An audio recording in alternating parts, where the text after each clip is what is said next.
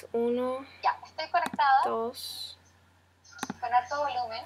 Estás en directo. Son 20 y tenías segundos solo 10 de delay. Ya. Eh, claro, tenemos delay, o sea, tú ya deberías estar poniendo la musiquita y yo te voy a decir que la escucha de nuevo. Ok. En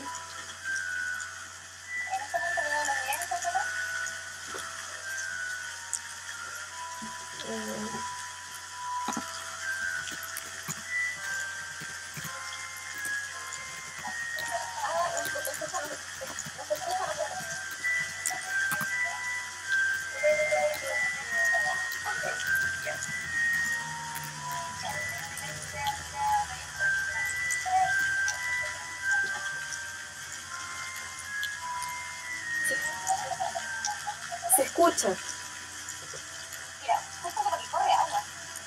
es- porque tiene lluvia.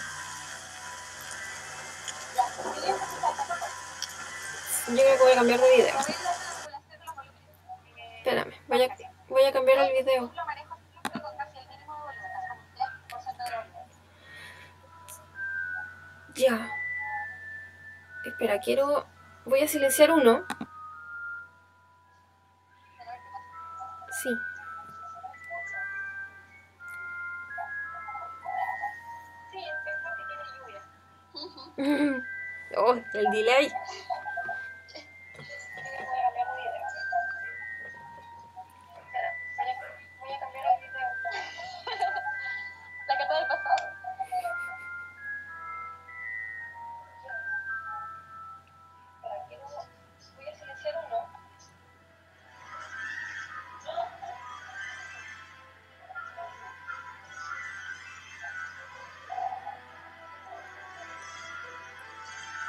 La música?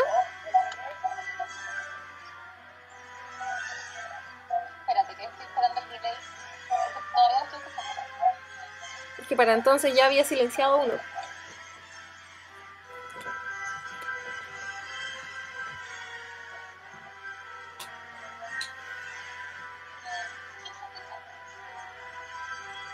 Suave, fuerte.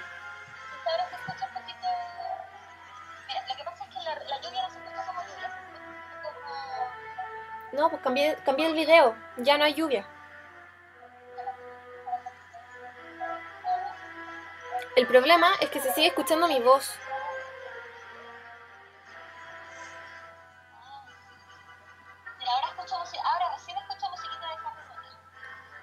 Voy a volver a...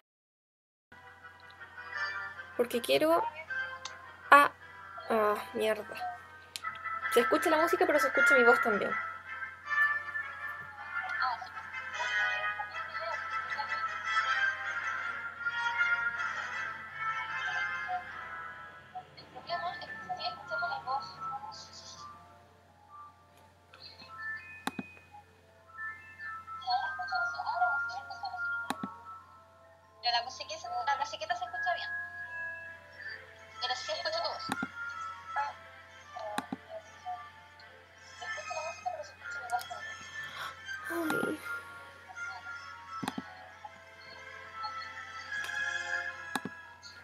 Propiedades de audio avanzadas.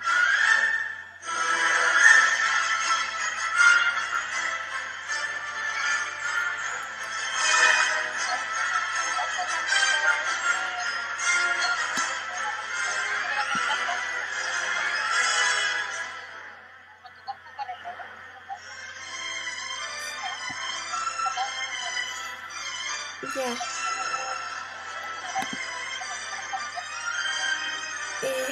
Sí tengo. Ahora no puedo salir de acá.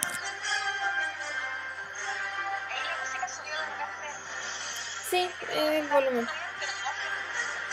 Sí, lo sé. Y no puedo salir de aquí.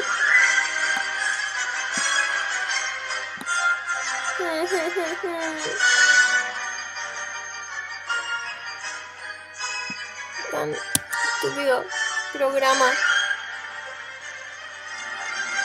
Oh, qué rabia.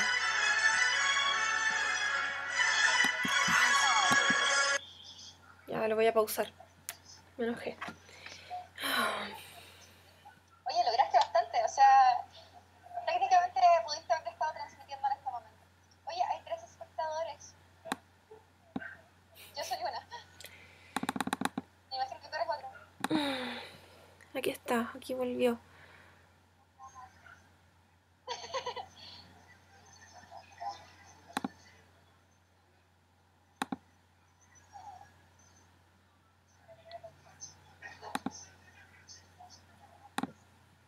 Sé, no sé nada. Va a tener que ser sin musiquita, parece. Igual es preocupante que no te puedas mutear a ti mismo. No, sí, sí puedo. O sea, no tiene las opciones separadas. Es todo o nada. Ese es el problema. Pero sí puedo silenciarme a mí misma. Ya veo. Ahora, si voy a transmitir con esto, ¿cómo voy a meter el audio de Discord?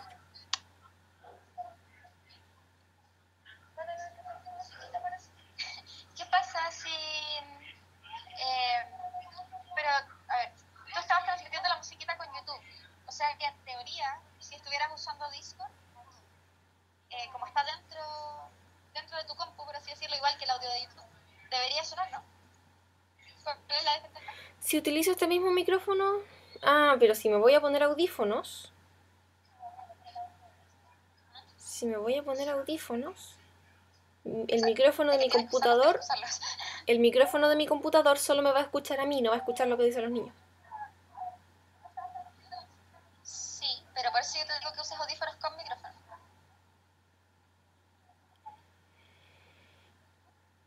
¿Qué es lo que vas a tener muteado? Voy a tener abierto el micrófono de OBS para que me escuche a mí. Pero también necesito que escuche a los chicos. Si uso audífonos, lo- a, los, a los chicos los escucho yo. No, pues escucha el cómputo. El cómputo te traspasa a ti lo que escucha.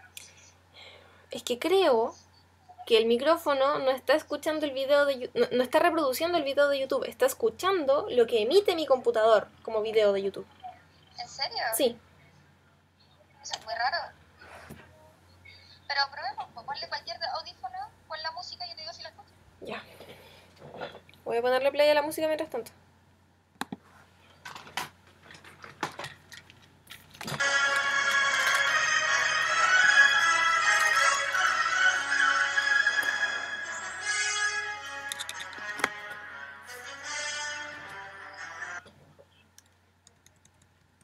Ahora me puse audífonos.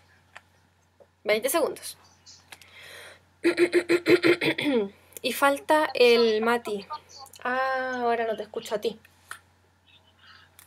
Ay, no. Ya, ahora sí.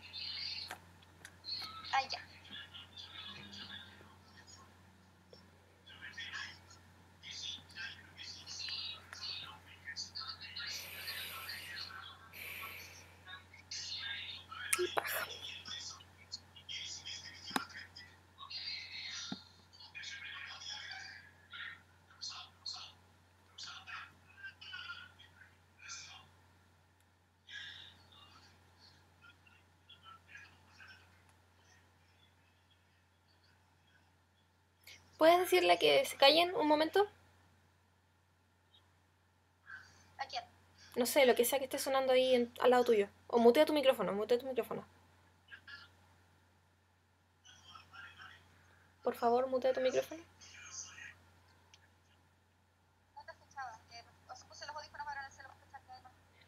Necesito que mutees tu micrófono.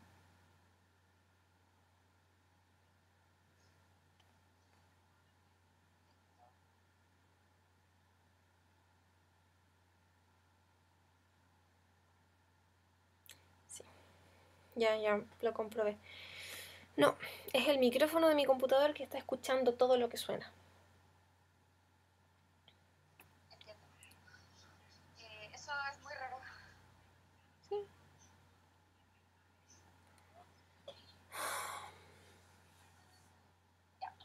Estamos a 10 minutos. Me voy a rendir con la música y no sé cómo lo voy a hacer con el audio.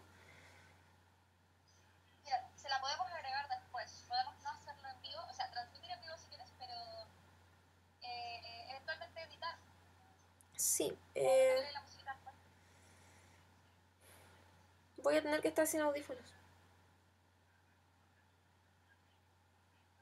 Para que mi micrófono escuche a los cabros también.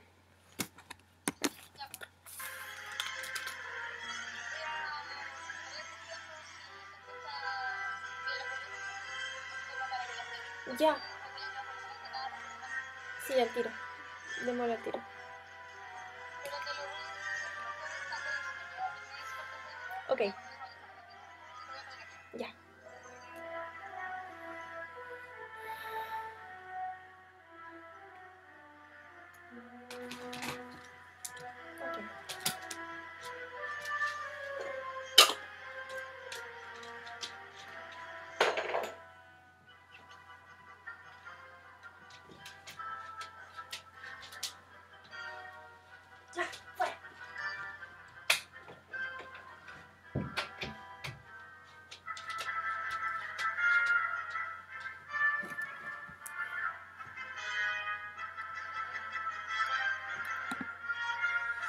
Ya, chicos. Olis. Oli. Oli, oli. Ahora sí. bueno, eh, voy a tratar de que todo esté en orden. Ha sido un problema lidiar con esta tontera. Em, y pido perdón por adelantado si es que ustedes tienen retorno, pero voy a tener que grabarnos sin... Ay, está muy fuerte. Voy a tener que grabarnos sin audífonos. Yo sin audífonos.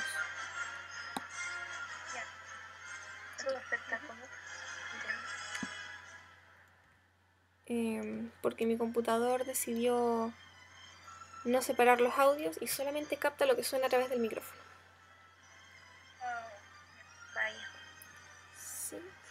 Voy a subir sus volúmenes.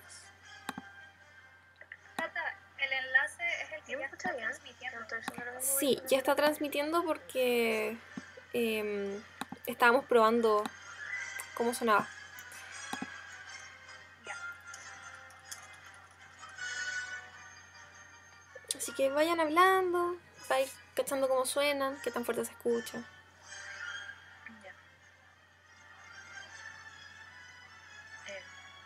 No sé, Caro, di, di algo. algo. Oye, ¿Cómo me ¿Falta alguien más, no? ¿Falta people o somos nosotras? no? Creo que falta uno, ¿o no? Sí, el chiquillo. Ya no me están escuchando. Sí, pero son re poco. em, Sí, está bien. Eh, el enlace es el que está eh, transmitiendo en YouTube, ¿cierto? Para sí, el- es el que ya está transmitiendo.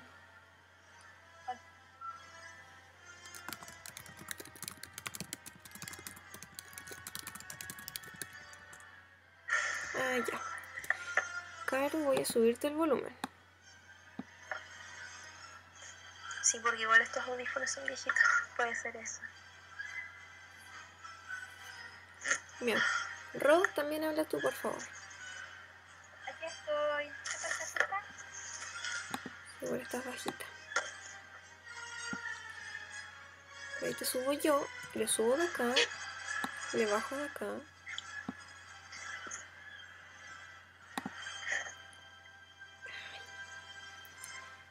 Yo me escucho muy fuerte.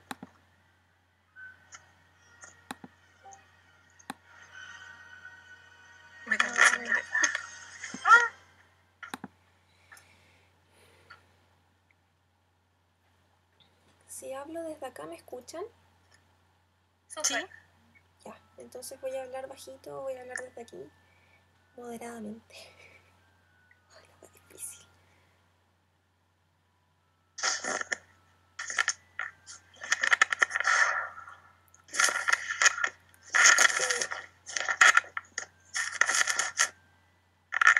Esos ruidos como de movimiento se escuchan muy muy fuertes. Sí.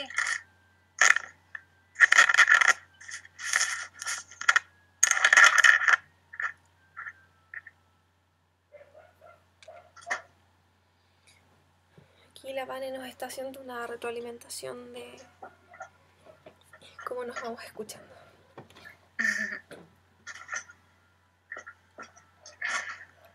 Eh, Ya, yo. Hola. Eh, no. Hola. Hola. Hola. tal? ¿Cómo están? Miguel tiene que sonar más fuerte también.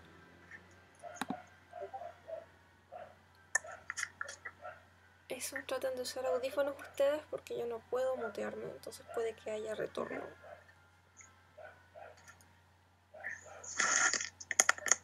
Y también, ojalá, eh, Buena, buena, buena, bro. ¿Cómo andamios? ¿Qué tal? di- disminuir al mínimo los sonidos de, de movimiento del micrófono y todo eso. Viernes 25. Miguel, Tienes que entregar el trabajo de mi micro. Miguel, Sí. Miguel, ¿Estamos el viernes o el sábado? Miguel. Pero, pues, ahora sí, perdón, dígame. ya, es que se escucha todo. Ya, Miguel está muy fuerte, tengo que bajarte el volumen. Pero voy a tratar de aplicar el superstore de ruido entonces. ¿Cómo se escucha ahora?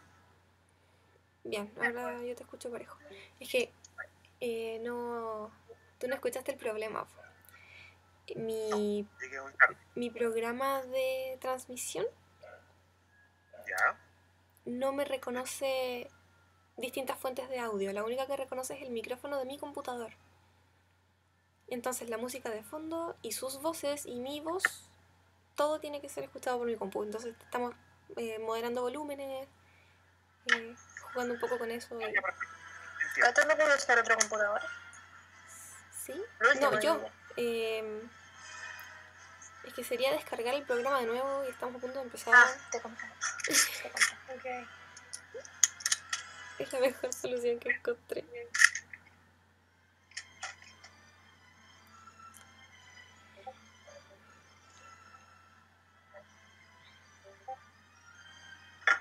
Sí, y todos mediante el canal de texto.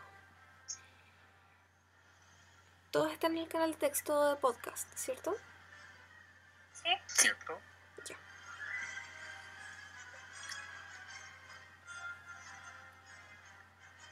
Mm, Yo voy a estar. Se va a escuchar si tecleo. Yo. Voy a estar atenta. Yo igual lo tengo abierto porque. Ah, ya, bacán.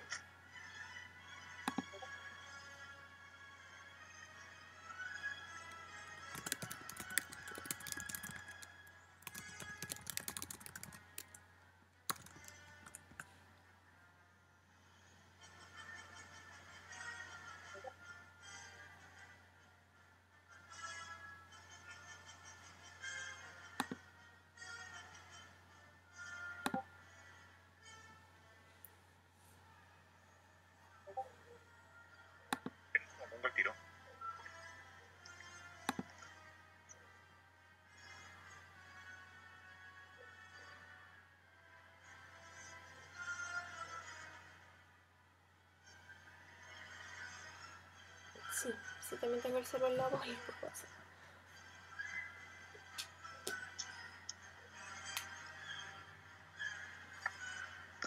He regresado. Muy bien. Oye, Tata, el- la música que tenéis de fondo se escucha súper corta siempre y no sé si es Discord el que la corta o... Está cortada. Sí. Mm, ¿Como entrecortada? Y te escucho entrecortada. Ya. No como el, el de Doctor Who que se escuchaba realmente perfecto. Sí, no, yo creo que vamos a cortar la música y después se añade, el, el video se guarda, se baja, se sube, se añade la música de fondo.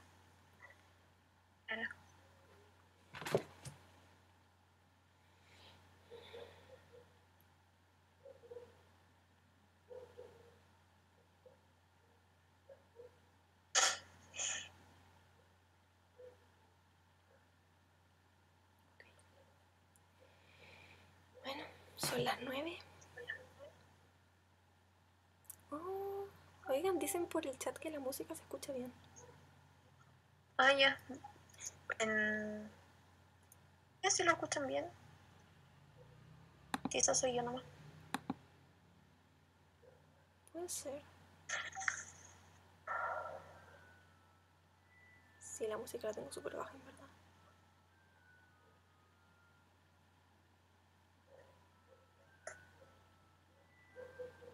Ya.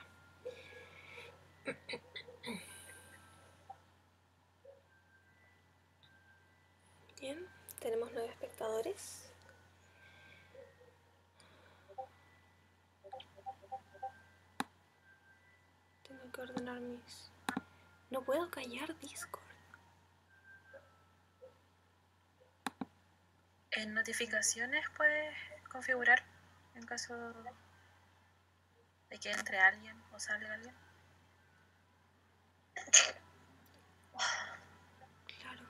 Mm. Es que Y ponerte en no molestar para que no se escuche cuando te mandan mensajes, por ejemplo. Vamos a ver cómo se hace eso. Notificaciones.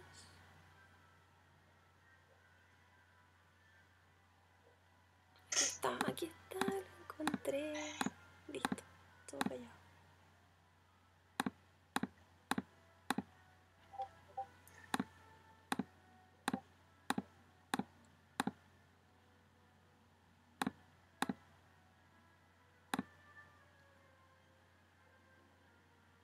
Ya, ¿Alguien puede escribir algo en el chat? A ver si se escucha.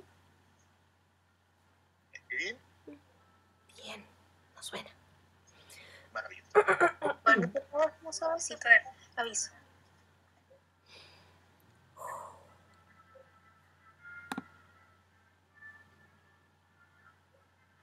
Ejemplo, yo escucho, Cata, tu, tu teclado, o sea, cuando apretáis como el pad. Sí, pretendo, pretendo no volver a apretarlo. Se trata de que toques el pad, pero no como la tecla del pad, no sé si me expliqué. Sí, pero mi compu no funciona así, solo presionando. Ah, verdad. Ok, vamos a empezar. Ya. De pele. Estoy grabando. Listo.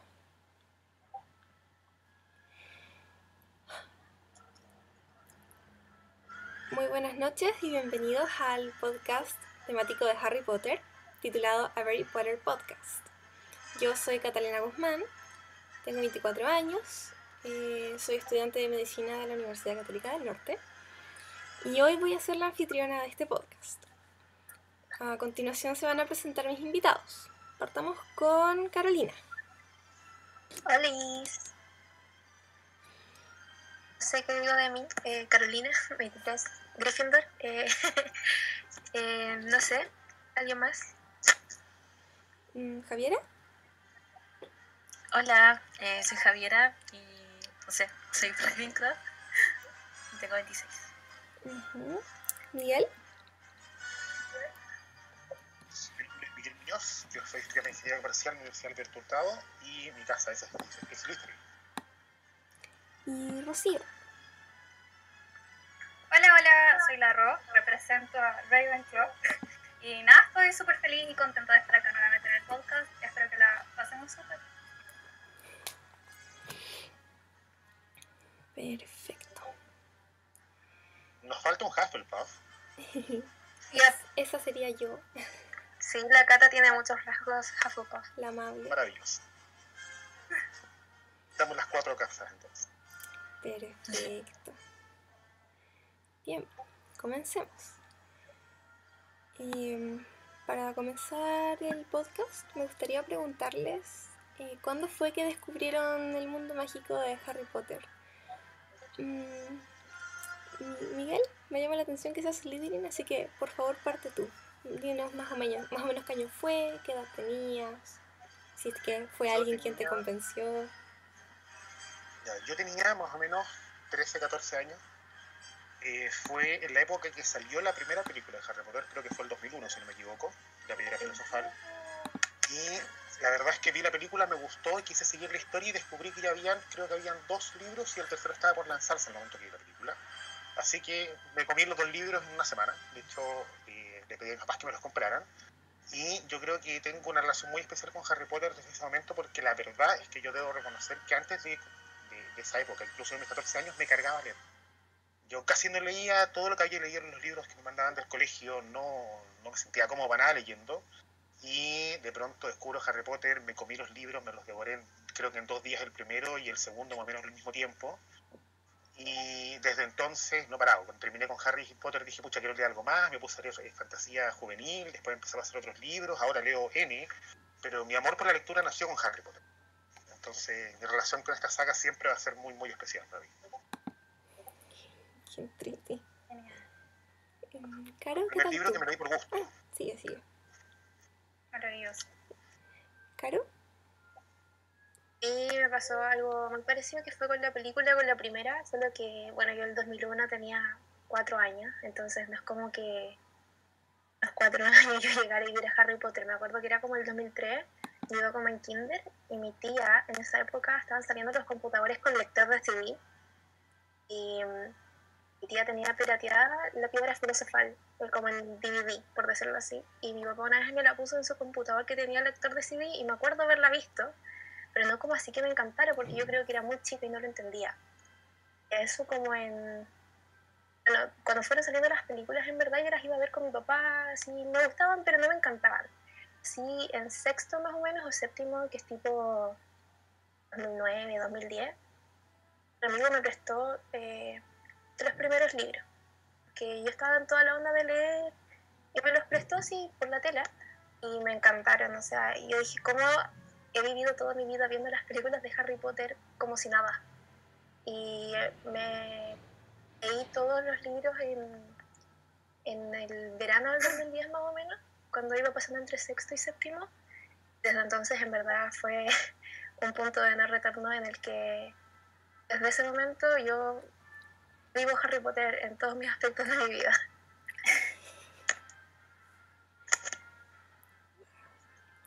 Mm, ¿Ro? Ya, bueno, eh, mi camino fue parecido al de la Caro. Eh, eh, también llegué por las películas porque también era muy chiquitita en ese momento. Eh, y por lo mismo siento que Harry Potter siempre ha estado ahí. Me, me cuesta pensar como en un momento de descubrimiento. Las películas empezaron a salir cuando yo tenía como 5. Creo que no las vi en el momento, pero recuerdo em, haber hojeado los libros de una prima, haber visto el póster gigante de Harry en su pieza y ya más grande, como a eso de los siete años, haber empezado a ver las películas y quedar enganchada porque en realidad eh, todo ese mundo yo creo que engancha a cualquier niño que lo pueda llegar a ver.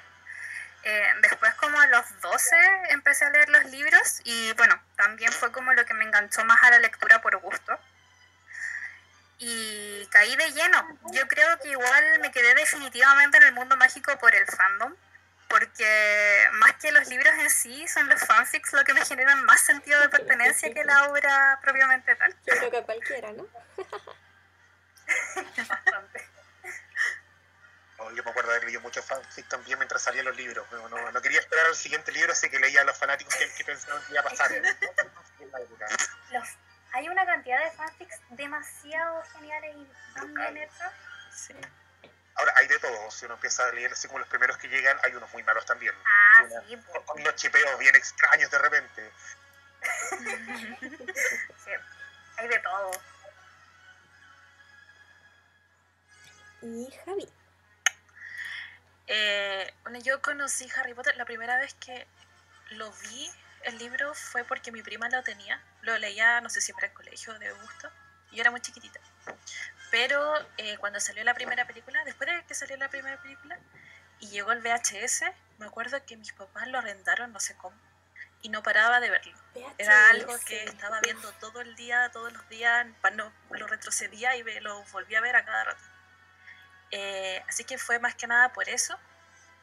Y bueno, después ya leí el segundo libro por el colegio, me encantó todo y nada, seguí, me leía el diccionario.org, veía, digo, leía Harry Latino en internet, ya me compraba revistas, los álbumes, todo, así que así fue como me integré a todo este mundo. Yo en lo personal, eh, sí conocí a Harry Potter en cuanto salió. De hecho, una, una tía, mi madrina, me regaló el primer y el segundo libro. Pero no, no pude enganchar, no pude. Y los dejé botados, nunca los leí. Y eventualmente, grande, grande así, hace tres años, caché que a todo el mundo le gustaba, que el mundo mágico era realmente mágico, que tenían un fandom súper grande. Y yo dije, ya, sí, quizás debería darle una oportunidad. Y de hecho me acuerdo que con la Ro, en algún momento dijimos podríamos hacer la maratón juntas, pero nunca pasó. Sí, muchos años. Muchos años. Y, Y nunca fue. Al final la terminaste haciendo conmigo.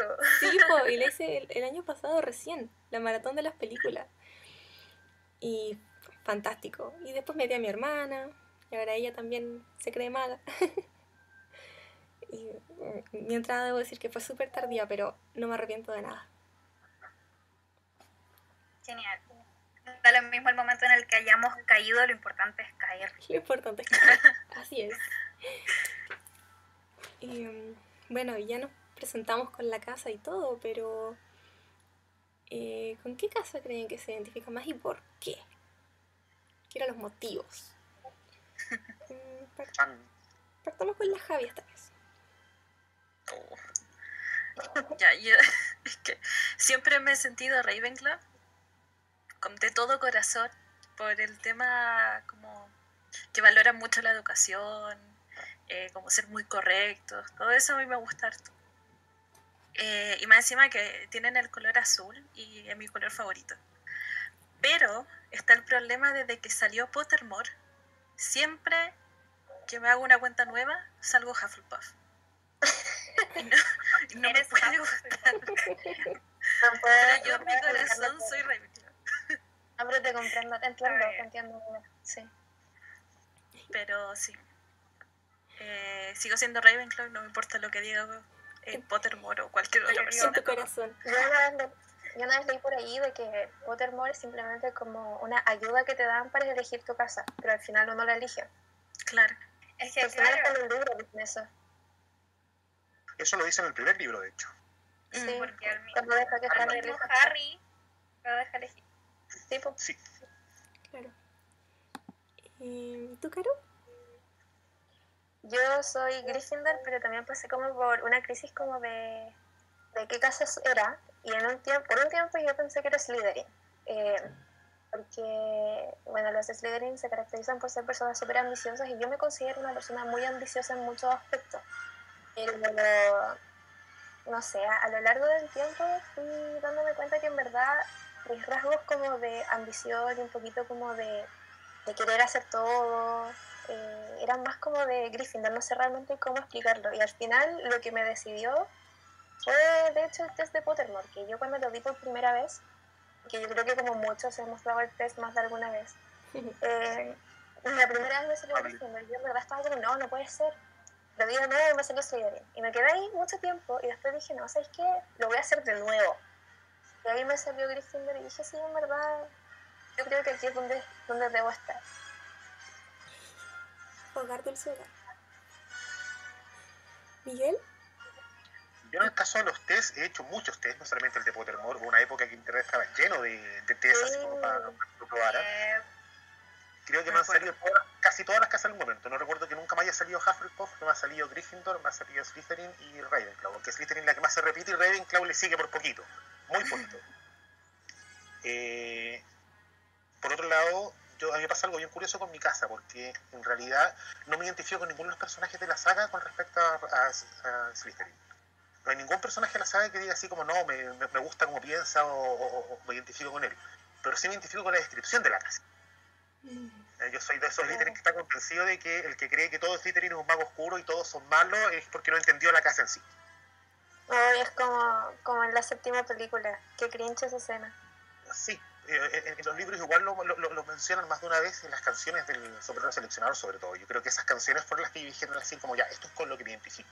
Sí. Es el tema con la ambición, con el querer ser siempre el mejor, el, el más grande. el- yo, además de ser muy, muy ambicioso, soy súper competitivo. y Siempre no, no me basta con ser muy bueno. Quiero ser mejor que todos los demás. Entonces, por ese lado, yo siempre me he tirado por el lado de mejor. Mejor que nadie más. Se te está saliendo los Pokémon.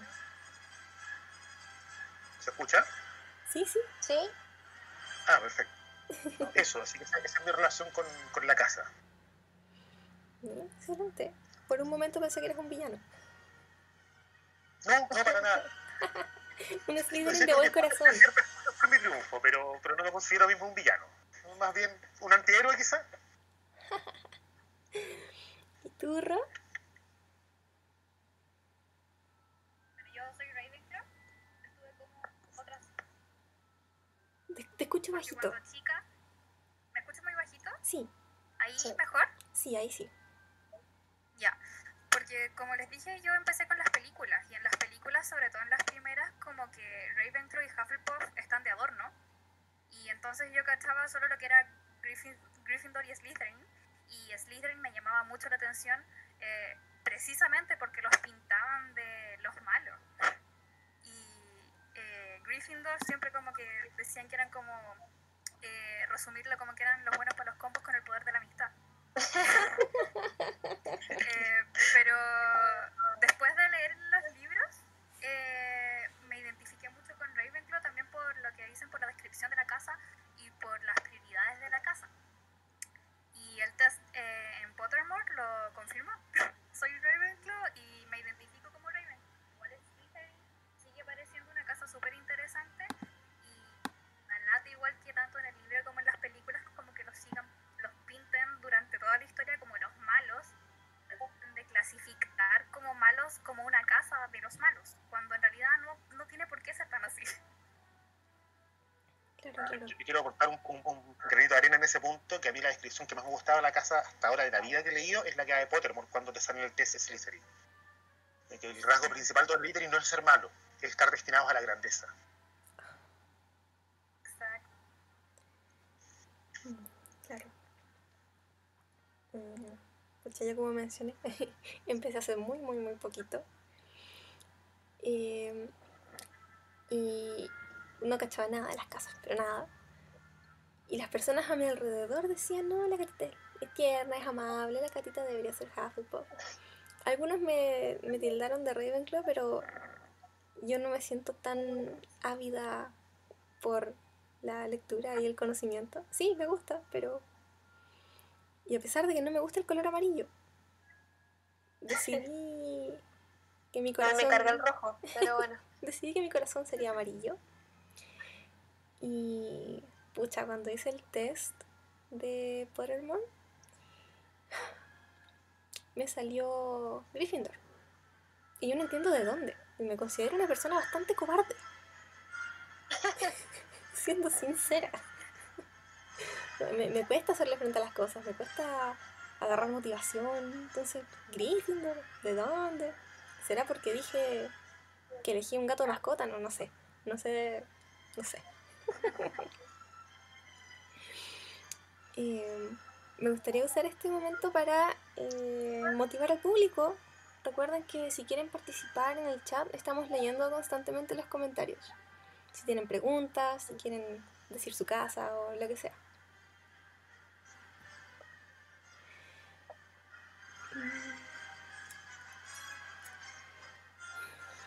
Pasemos ahora al al contenido de Harry Potter.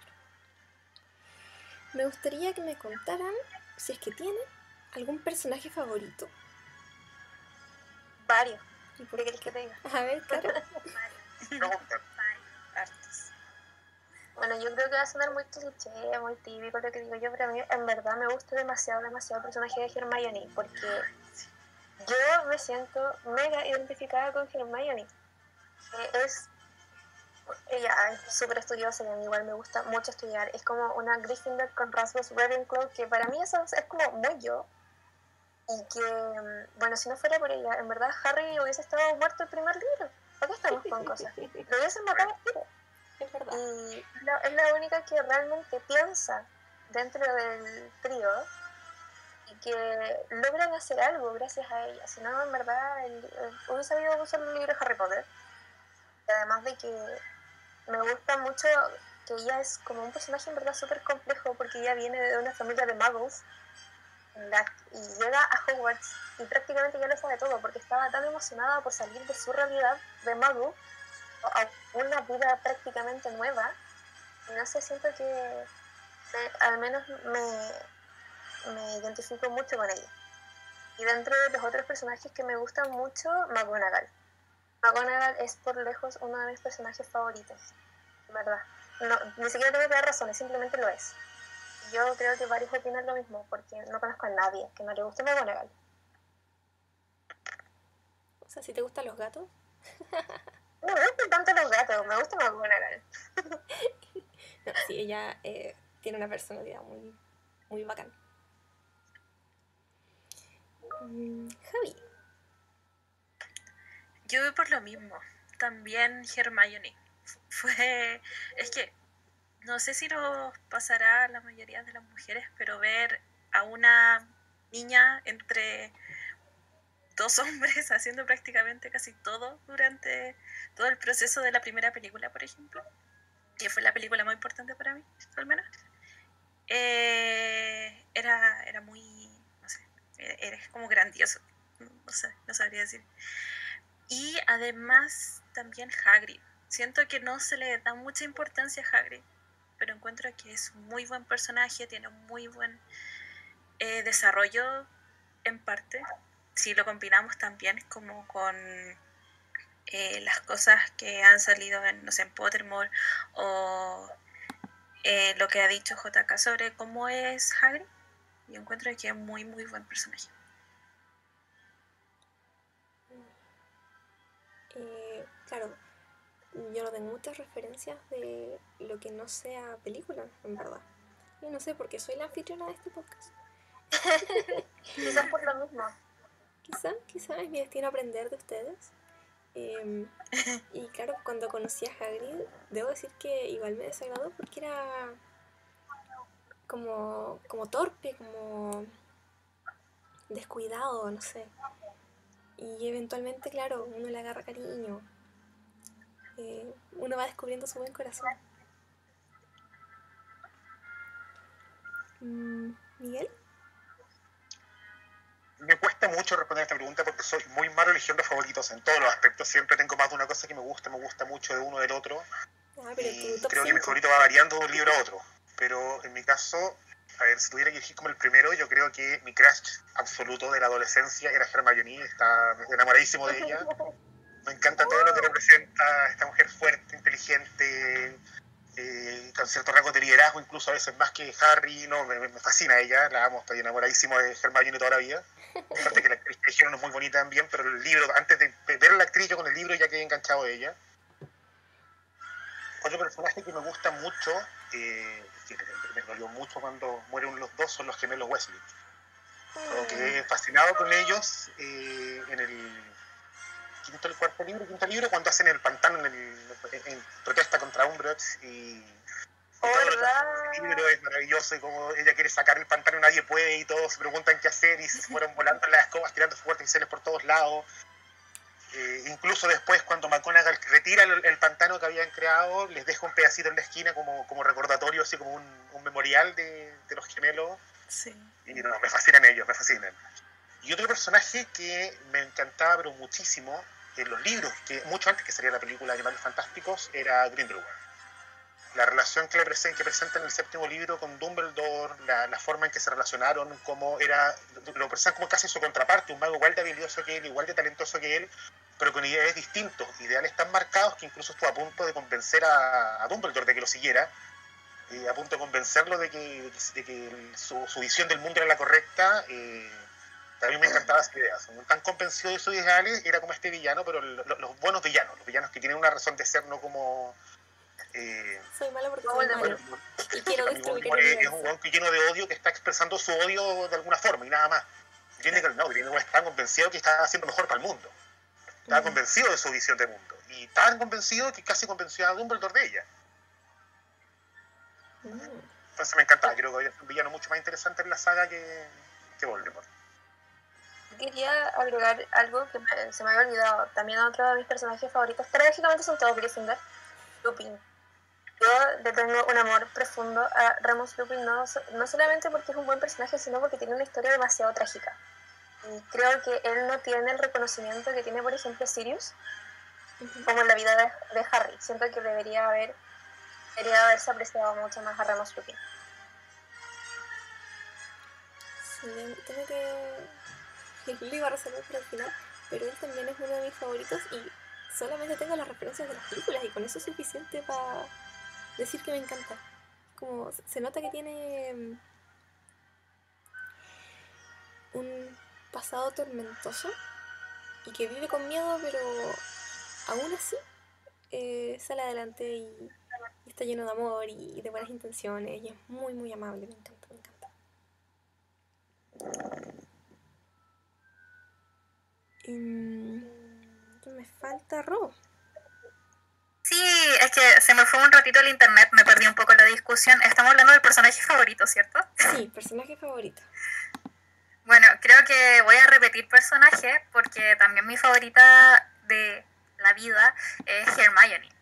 Porque siento que es un personaje súper completo, como dijeron los chicos recién, es una chica eh, que es Gryffindor, pero tiene características de Ravenclaw, es súper inteligente, es súper esforzada, trabajadora, eh, siendo ella eh, una muggle que llega a este mundo mágico, se esfuerza el doble y el triple por llegar a ser la mejor bruja, porque finalmente es la mejor bruja de su edad. Y es un tremendo personaje en realidad. La amo profundamente.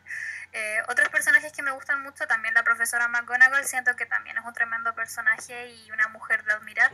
Eh, es un personaje del que me hubiera gustado ver más porque me gustó mucho lo que vi de ella en los libros y me dolió que fuera tan poquito lo que se ve de ella en la película es Luna. Siento que es un personaje súper interesante y que también tiene como mucha historia por explorar. Eh, también en parte un poquito trágica en su vida y eh, en su forma de ver las cosas siento que es como, muy Ravenclaw. Ujú. Eh, y mis otros personajes favoritos, pero yo creo que estos dos ya más influ- influenciados por los fanfics más que por los libros son Sirius Black y Lupin. Pero ahí ya por la construcción que se da de ella en los fanfics, más que por los libros en sí. Sí, La historia de los merodeadores, hay muchos fanfics de eso. Sí, demasiado. Y yo creo que debería haber salido un libro de los merodeadores. Sí o sí. totalmente. Yo, yo quedé con mucho gusto poco en, en el, en el sexto libro, cuando se ven como los recuerdos de Snape, cuando está entrenando a Harry. Y me encantaban esos como flashbacks. Y siento que yo quedé con mu- mucho gusto a poco, como que necesitaba Sí, saber hubiera- también más de la relación de James con Lily. Esto yo necesito saber más Sí. todavía. Toda, toda la vida de esos personajes es algo Muy muy interesante. Yo me voy a salir un poquito de, de la pauta porque quiero a- a- agregar que justamente respecto a ese tema, la razón por la cual yo odio profundamente hasta el día de hoy la tercera película es porque dejaron fuera todo lo que trabajaba el libro del tema de los merodeadores, que los encontraba Sí. pedazos de personaje, una historia muy interesante. Y la película cuando la vi y ni siquiera los nombran, es como no, no puede ser, ¿qué hicieron? Manténlo en el tintero porque tenemos una sección que es Oh. especial de, de cosas hater. Odio, yeah. Y ahí No, vamos a tirar toda la basura. Voy a explayar más respecto porque odio esa película. Me parece. Es mi favorita. A mucha gente le encanta y es su favorita, pero yo la detesto porque la parte que más me gustó del libro es la única parte que me pusieron en la película. Ese. Es que yo no, yo no lo veo como desde ese punto de vista. Yo, por lo general, cuando digo como cuál libro me gusta más o cuál película me gusta más, comparo dentro de las películas y dentro de los libros. Trato de no buscar como la, la adaptación, que entonces para eso ninguna película es buena. Claro. A, mí las películas en general no son buenas, yo no soy fan de las películas para nada, soy fan de los libros. Una sabia Yo creo decisión. que en mi caso eso se influye igual porque entré primero por las películas y Igual. después por los libros. Entonces igual Yo como creo que puedo verlas como entes separados. Hay como una diferencia generacional, yo como tengo un poco más de años, cuando yo vi las primeras películas yo ya no estaba leyendo los libros hace rato, tenía ya Pero- entonces. Cuando salió la primera película no sabía leer, así que bueno. Buen intento. Eh, a ver, si, me preguntan a mí el personaje favorito, eh, tengo que mencionar a Hermione sí o sí, porque es maravillosa. Em, pero saliendo un poquito de los personajes más populares, y nuevamente recalcando solamente con lo que vi en las películas, adoro a Lupin y a Sirius Black. Eh, siento que los dos sufrieron tanto y lograron un, un momento de felicidad en sus vidas antes de que los volviera a atacar la desgracia. No se lo merecían. Esa, esa fue una weá que me destrozó el corazón. Yo los amaba, de verdad los amaba. Mm, y volviendo un poquito a que recién hablaban de odio. ¿Cuál es el personaje que peor les cae? El- Al que más odian de toda la saga. Bridge, yo creo que es el voto generalizado de todo el fandom. Sí, iba a decir. Es que Umbridge a mí se me hace muy divertida esa señora, pero es imposible no odiarla. Está hecha para ser odiada. Yo creo que está bien hecha, está bien construida como un personaje odiable. Le hicieron para que lo odiáramos y lo consiguieron. Y totalmente. Sí. Totalmente. No tiene respeto por nadie ni por nada. Perdón que te caiga bien. Yo, yo creo que el personaje que más odio, a pesar de, de que no es odiable, no es odiado generalmente en el fandom, es eh, Malfoy, Draco Malfoy. A pesar de su redención en el último libro, eh, siento que representa todo lo que está mal en Slytherin, como todo lo que no, no, no debemos creer que es la casa. Como que toma todos los que- principios de la casa y lo- los, hace, los convierte en ser el malo, y no me gusta eso. Yo siento que Malfoy es como un niño golpeado y por eso es así. Sí, no, sí, es súper entendible y es súper comprensible y en el séptimo libro uno entiende como toda la razón por la cual es así, la razón con su familia y todo, pero a pesar de eso sigue siendo como el, el ejemplo, o Crabbe y Goyle también, lo mismo. Son como el malo porque es malo, porque soy Slytherin y tengo que ser malo, me carga eso. Yo siento que es malo porque es como este estereotipo de niñito que hace bullying porque en su propia casa le hacen bullying. Porque en ¿Cachai? realidad él lo que quiere es la aprobación de su familia. Y en verdad como que nunca la tiene. Y es re triste. A mí me gusta el personaje de Malfoy, de hecho, porque es un niño que busca constantemente aprobación. En el colegio, Sí. como, como en Hogwarts, así como que igual tiene como su grupo de amigos que en verdad no son sus amigos, son buenos que lo siguen para todos lados. En verdad es un niño que le falta amor. Nada más que eso. Exacto. Siento que Draco es en parte el niño, ese, lo que decíamos de el niño que busca aprobación y también en parte un niño Kiko. Yo creo que es la que me, me, me patea a mí. Yo los que odio diría que son los, eh, los Dursley, los tíos y el primo de Harry, los odio demasiado. Siento que también Pero- son personajes que eh, no sé si están hechos para ser odiados, pero eh, no puedo no odiarlos. Como tratan siempre tan mal a un pobre cabro chico que es su propia familia. Ahí hay una teoría, no sé si la conocen, de que... Bueno, spoiler alert, que ¿quién no sabe ya cosas de Harry Potter? La última película salió hace cuánto, 10 años.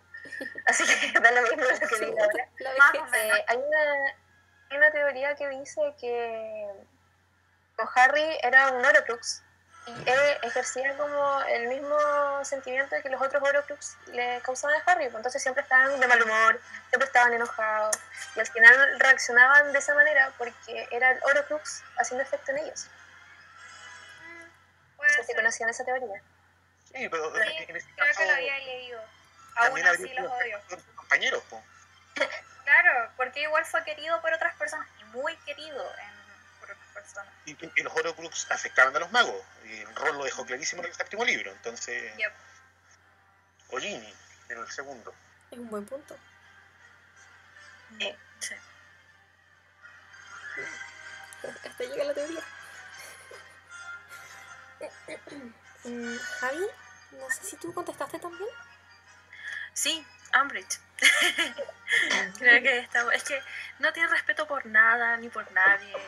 Yo creo que está muy bien eh, hecho el personaje, como dice Miguel, es muy buen personaje para odiarlo. Pero sí, Umbridge, totalmente, tanto en los libros como en las películas. No, no la paso por nada. Encima se burla de la gente y es algo que me desagrada en especial porque como voy a ser profe, el hecho de tratar mal a, lo- a un alumno y torturarlo prácticamente no, no es algo que de lo que esté de acuerdo, obviamente. Así que eh, Sí. sí. no, no, Yo creo que ella representa como todo lo que es el poder autoritario absoluto. Así, esa es mi Sí. voluntad y no se discute. Y cualquier discusión, cualquier duda, lo que yo estoy diciendo se castiga. Entonces, Exacto. Complejo de Dios. representa como todo lo que es represivo. Sí, ahí, ahí tengo que estar de acuerdo con todos ustedes. Umbridge también se lleva el voto unánime esta noche. Entonces, estamos de acuerdo en que Umbridge es el personaje más odiable y Hermione el más querible de la saga. Completamente de Por acuerdo. es. supuesto. Estamos de acuerdo. Completamente. Sí me gustaría agregar a eh, Beatrix.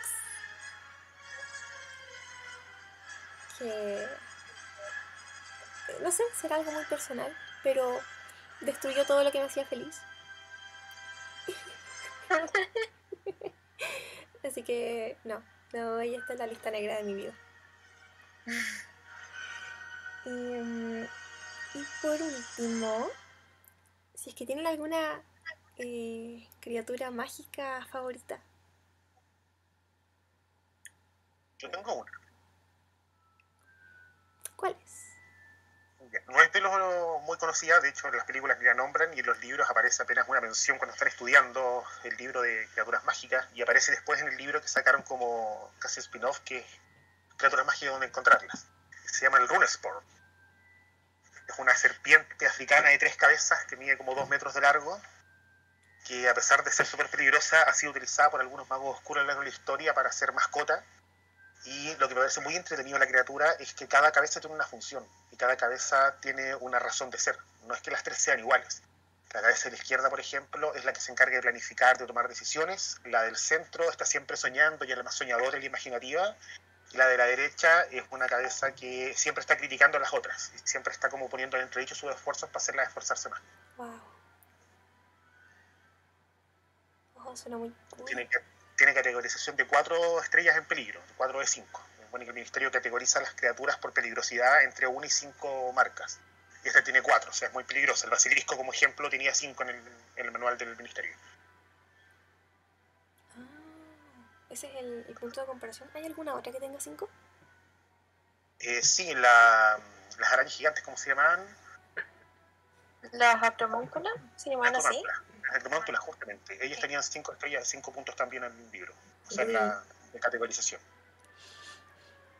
Mm, ¿Y Ro? Eh, para mí es difícil porque igual son muchas criaturas mágicas y también muchas que no, no conozco o no recuerdo. Pero las primeras que se me vienen a la mente y porque son básicamente el plot de otro libro, en cierta forma, son las Bogart. Me encanta que sean una criatura sin forma definida que va a transformarse en lo que le causa miedo a la persona. Su propia definición ya me encanta. Eso, y porque son básicamente el plot de It. Oh, no lo había pensado así. Wow, Hay gente que dice en internet Ah, que sí. en realidad es un Bogart. el multiverso.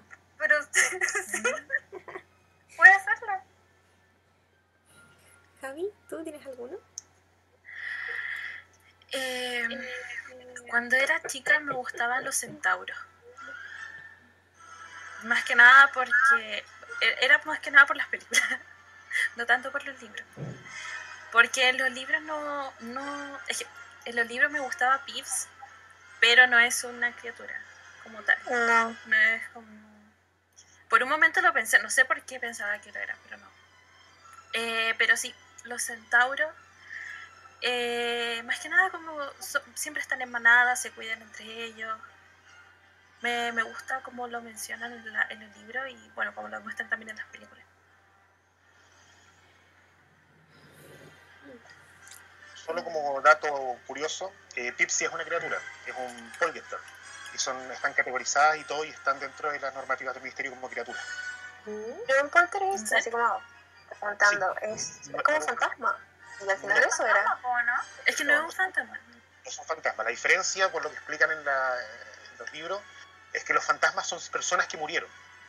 Los polgesters nunca fueron personas vivas, nunca estuvieron vivos. Son criaturas como de energía que se generan en base a las emociones de, de mucha gente junta. En este caso, como al deseo de, de hacer travesuras de los niños que habían pasado por el castillo, que van dejando una marca como espiritual, emocional, y eso termina tomando forma en un polgester. Mm.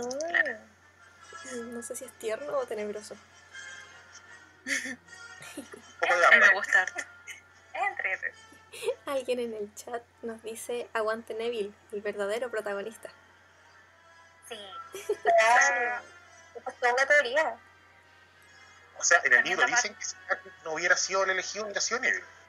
Completamente, sí. Yup. Mm, Creo que me falta la Caro con su criatura. A mí me pasa algo muy particular con las criaturas que me gustan a mí. Yo odio los pájaros, en general. Me cargan, los odio. De hecho, mi fobia más grande son las gallinas. Pero por algún motivo, mis animales fantásticos, bonitos, tienen rasgos de aves. Y por ejemplo, bueno, mi escena favorita de la vida de las películas de Harry Potter es cuando Harry eh, está con Buckbeak y vuelan sobre el lago. Yo amo a Buckbeak, me encantan los y siento que son unas criaturas tan leales y son hermosas. Demasiado. De hecho, me dan miedo los caballos y me dan miedo los pájaros, entonces no entiendo por qué me gustan. y además del hipogrifo, me gustan los okami. Este se ve en Animales Fantásticos, que es esta como serpiente pájaro azul. Su el que cambia de tamaño. cáscaras de huevos son de plata. Me encantan porque son como de bolsillo, como que en verdad pueden a- adaptarse a cualquier tamaño, cualquier eh, lugar. Pueden ser del porte de un, un gusanito o pueden ser en verdad enormes, del porte de un edificio. Y también el otro, la otra criatura que me gusta mucho son los Thunderbirds, que también se ven en Animales Fantásticos, que es el, el pájaro que al final de la película Newt libera. Bueno, en verdad no sé por qué me gustan los animales, los animales que son con rasgos de aves, siendo que me cargan los pájaros, los odio. Dicen que uno admira lo que más teme. Es algo que, me que he dan terror gallinas. Imagínate. Como dato, chicos, por si acaso, googleé cuáles son las criaturas con cinco marcas del ministerio para salir de la duda y son en total siete. Están los dementores, los dementores, los basiliscos, los hombres lobo, las acromántulas, las mantícoras, los dragones y el nundu. El nundu es este como leopardo gigante que aparece en Animales Fantásticos, en la saga Animales Fantásticos, que según la descripción que dan en el libro pueden, han acabado con aldeas completas en África y su aliento es venenoso y son del porte de una casa y son terribles. Los dementores también son tremenda criatura. Me había Sí, olvidado está de los muy también. pensado. Sí, Sí. se alimentan de tus esperanzas. Kaka también explicó cómo ella llegó con las ideas de los dementores. Ella estaba sufriendo de una depresión terrible cuando se estaba separando de su primer marido y se le ocurrió inventar una criatura que lo único que le trajera es tristeza. Ay, qué profundo. Hay una pregunta en el chat, dicen por acá. Sí, estaba mirando el chat y no lo veo, pero si nos dicen que aquí está, Bueno. pues aquí está. Y es, ¿qué opinan sobre... Ah, no, ves que esa pregunta... Esa pregunta tiene que ir más adelante. Va a haber un espacio Bueno. especial para ella. Se guarda la pregunta. Se guarda la pregunta. Em, yo. em, el hipogrifo. Y precisamente por la escena que menciona la cara también, porque siento. Siento que es un animal majestuoso que representa libertad. Es muy linda. Bello, bello, bello, bello. Y hoy día vi. A pesar de que hoy día vi animales fantásticos y dónde encontrarlos, y me, me dediqué a fijarme en cada una de las criaturas y sus cosas buenas y sus cosas malas y cuál podría gustarme más, me sigo quedando con el hipogrifo.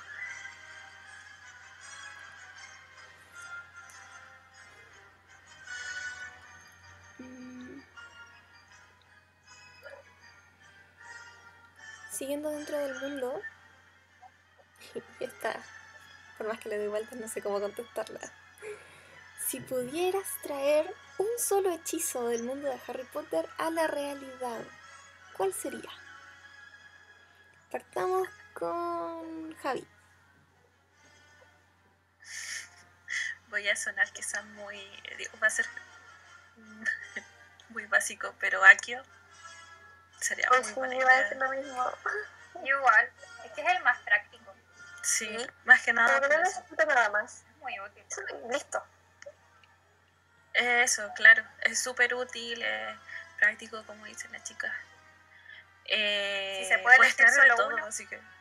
Digo, bueno. Mm, ¿Alguien tiene un hechizo distinto? Mi respuesta va a sonar contradiciendo todo lo que he dicho de que los Slytherin no somos los malos de la historia, pues yo traería Imperio. el, el abanico de posibilidades de lo que podías hacer en el nivel, no sé, con todo y el poder que te entrega es brutal, mucho más que andar matando gente, me parece mucho más interesante y, y útil poder hacer que hagan tu voluntad absoluta. No Entonces, sé. Yo creo que con eso caíste en villano. ¿cómo lo a se usarlo por para el bien. villano,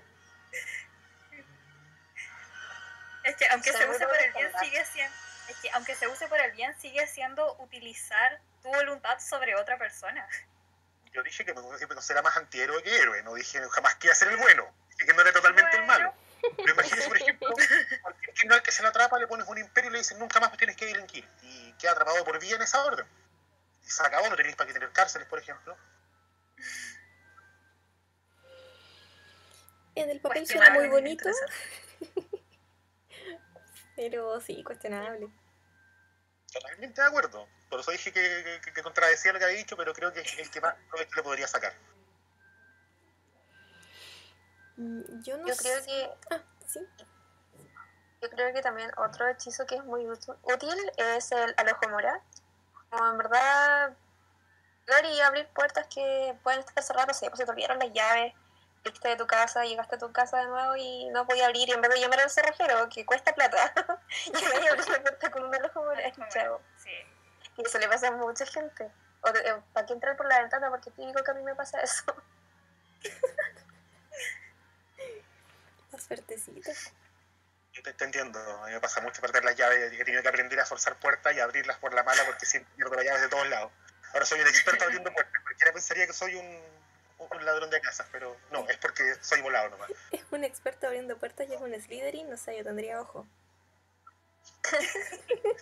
abrí esta caja, esa caja de esta registradora, porque trabajaba en un local y se me dejaban las llaves dentro de la caja y tuve que aprender a abrir las cajas sin llave.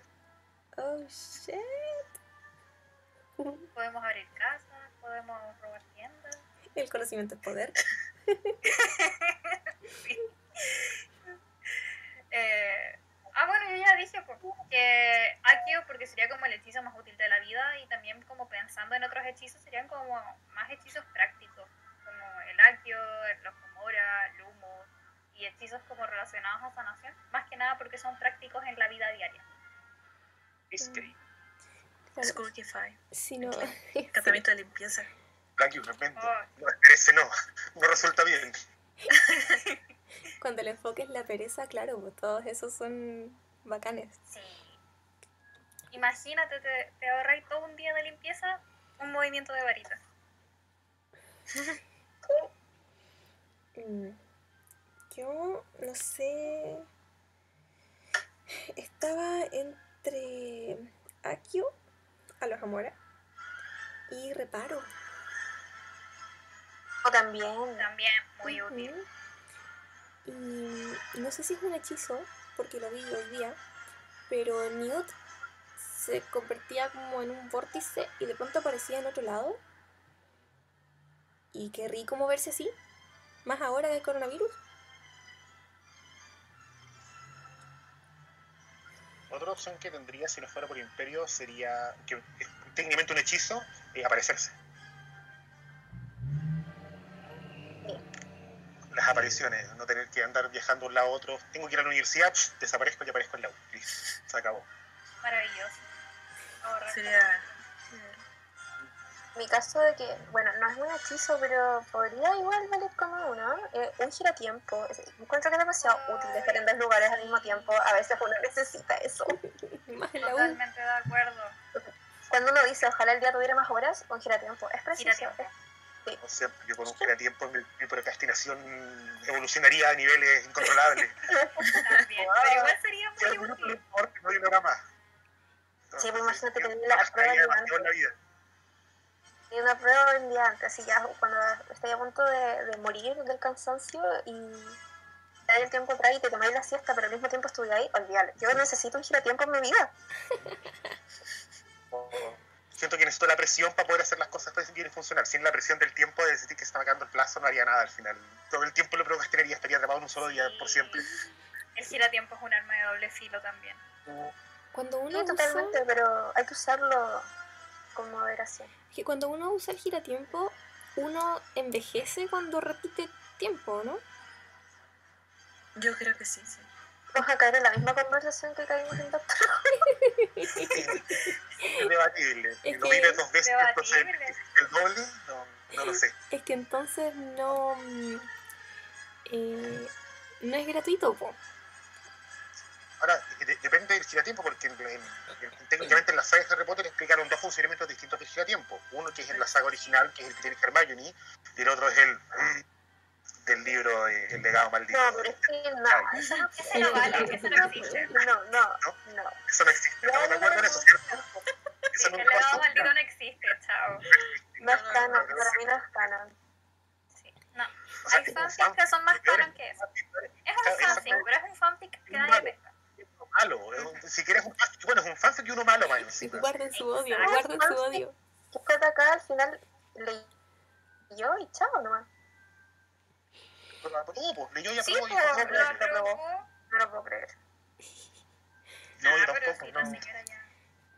Medio loca, pero hace rato. Ya, llega el momento. Sí, no. Calma. Ya que estamos hablando de magia, por favor, volvamos al Vamos tema de la magia. Eh, hay una pregunta en el chat que tiene referencia a eso y dice, ¿qué opinan sobre el acceso a la magia en ese universo? Porque en vez de ser, por ejemplo, como Star Wars, en que la fuerza está en todas las cosas, los magos requieren gastar dinero para acceder a X nivel de poder. ¿Qué sentido gastar dinero para acceder a X nivel de poder? No, sí, yo entendí. Como por ejemplo, no sé, pues querés tener- volar mejor, te compráis la última Nimbus o la última Z de fuego. Es así, Ah, entiendo yo. a eso.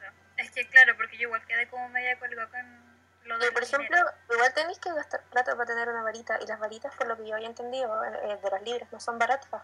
Porque, por ejemplo, los Weasley heredan varitas. De la varita elige, elige al mago. Entonces, obviamente, una varita que era de tu hermano y que No es la varita de tu hermano, al fin y al cabo, no te va a responder de la misma manera que tú comprándote tu varita. O como cuando también le rompe la varita y queda la cagada. Comprar otra varita porque no tienen plata y dejan la cagada porque tenía una varita defectuosa. Ahora, yo creo que si hablamos del tema de como el acceso a la magia, no lo asociaría tanto con el tema del gasto, porque si bien hay algunas cosas que hay que gastar, como la escoba o la varita, eh, al final la escoba te hace el popular, sea la vieja o la nueva, y la varita la pagáis una vez y si la cuidas para toda la vida. Eh, yo sí Al lo que final la soy- magia igual es de cada persona.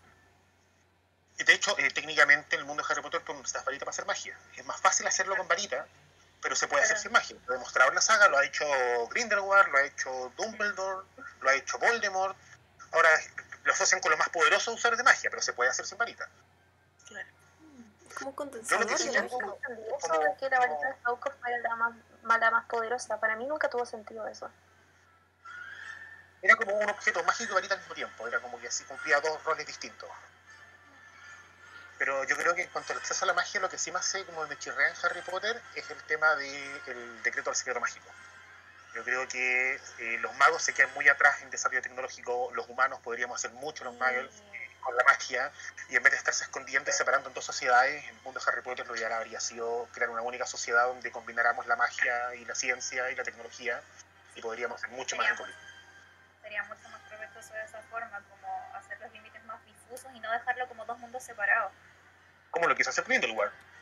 Yo, por ejemplo, lo que entendía con respecto a la tecnología y la magia era de como que igual eran como un poco incompatibles. Yo recuerdo que en, en, a- en uno de los libros, quizás el primero, decían de que los objetos tecnológicos dejaban de funcionar cuando uno entraba a Hogwarts. Sí, pero eso no era por la magia en sí, sino que era porque Dumbledore tenía hechizos para que no funcionara. Y sí, si bien es incompatible, yo asumo que es incompatible porque nunca se ha intentado ser compatible. Nadie ha hecho el trabajo porque para poder hacerlo tienes que tener un mago que supiera de, de la magia y un mago que supiera de tecnología y trabajar juntos para eso. Y eso no se ha hecho. Sería una oportunidad súper interesante. Y creo que eso mismo nos lleva a la siguiente pregunta, que es, si pudieras cambiar algo de la historia, ¿qué sería? Uh, varias. Pero maldito no sea canon. Aquí empezamos- quedé con el- el- un último comentario en la lengua, que es que hay ejemplos en los libros de que las magias y la ciencia se pueden juntar. Por ejemplo, el Ford Angel- eh, Angelina de, de los Wesley, que volaba. Estaba encantado. Y tenía magia y era un auto. Oh, sí. Cierto. Mm, Ya, ahora sí. Ya. ¿Quién quiere comenzar? ¿Puedo empezar? Tengo una larga lista. Dale, dale.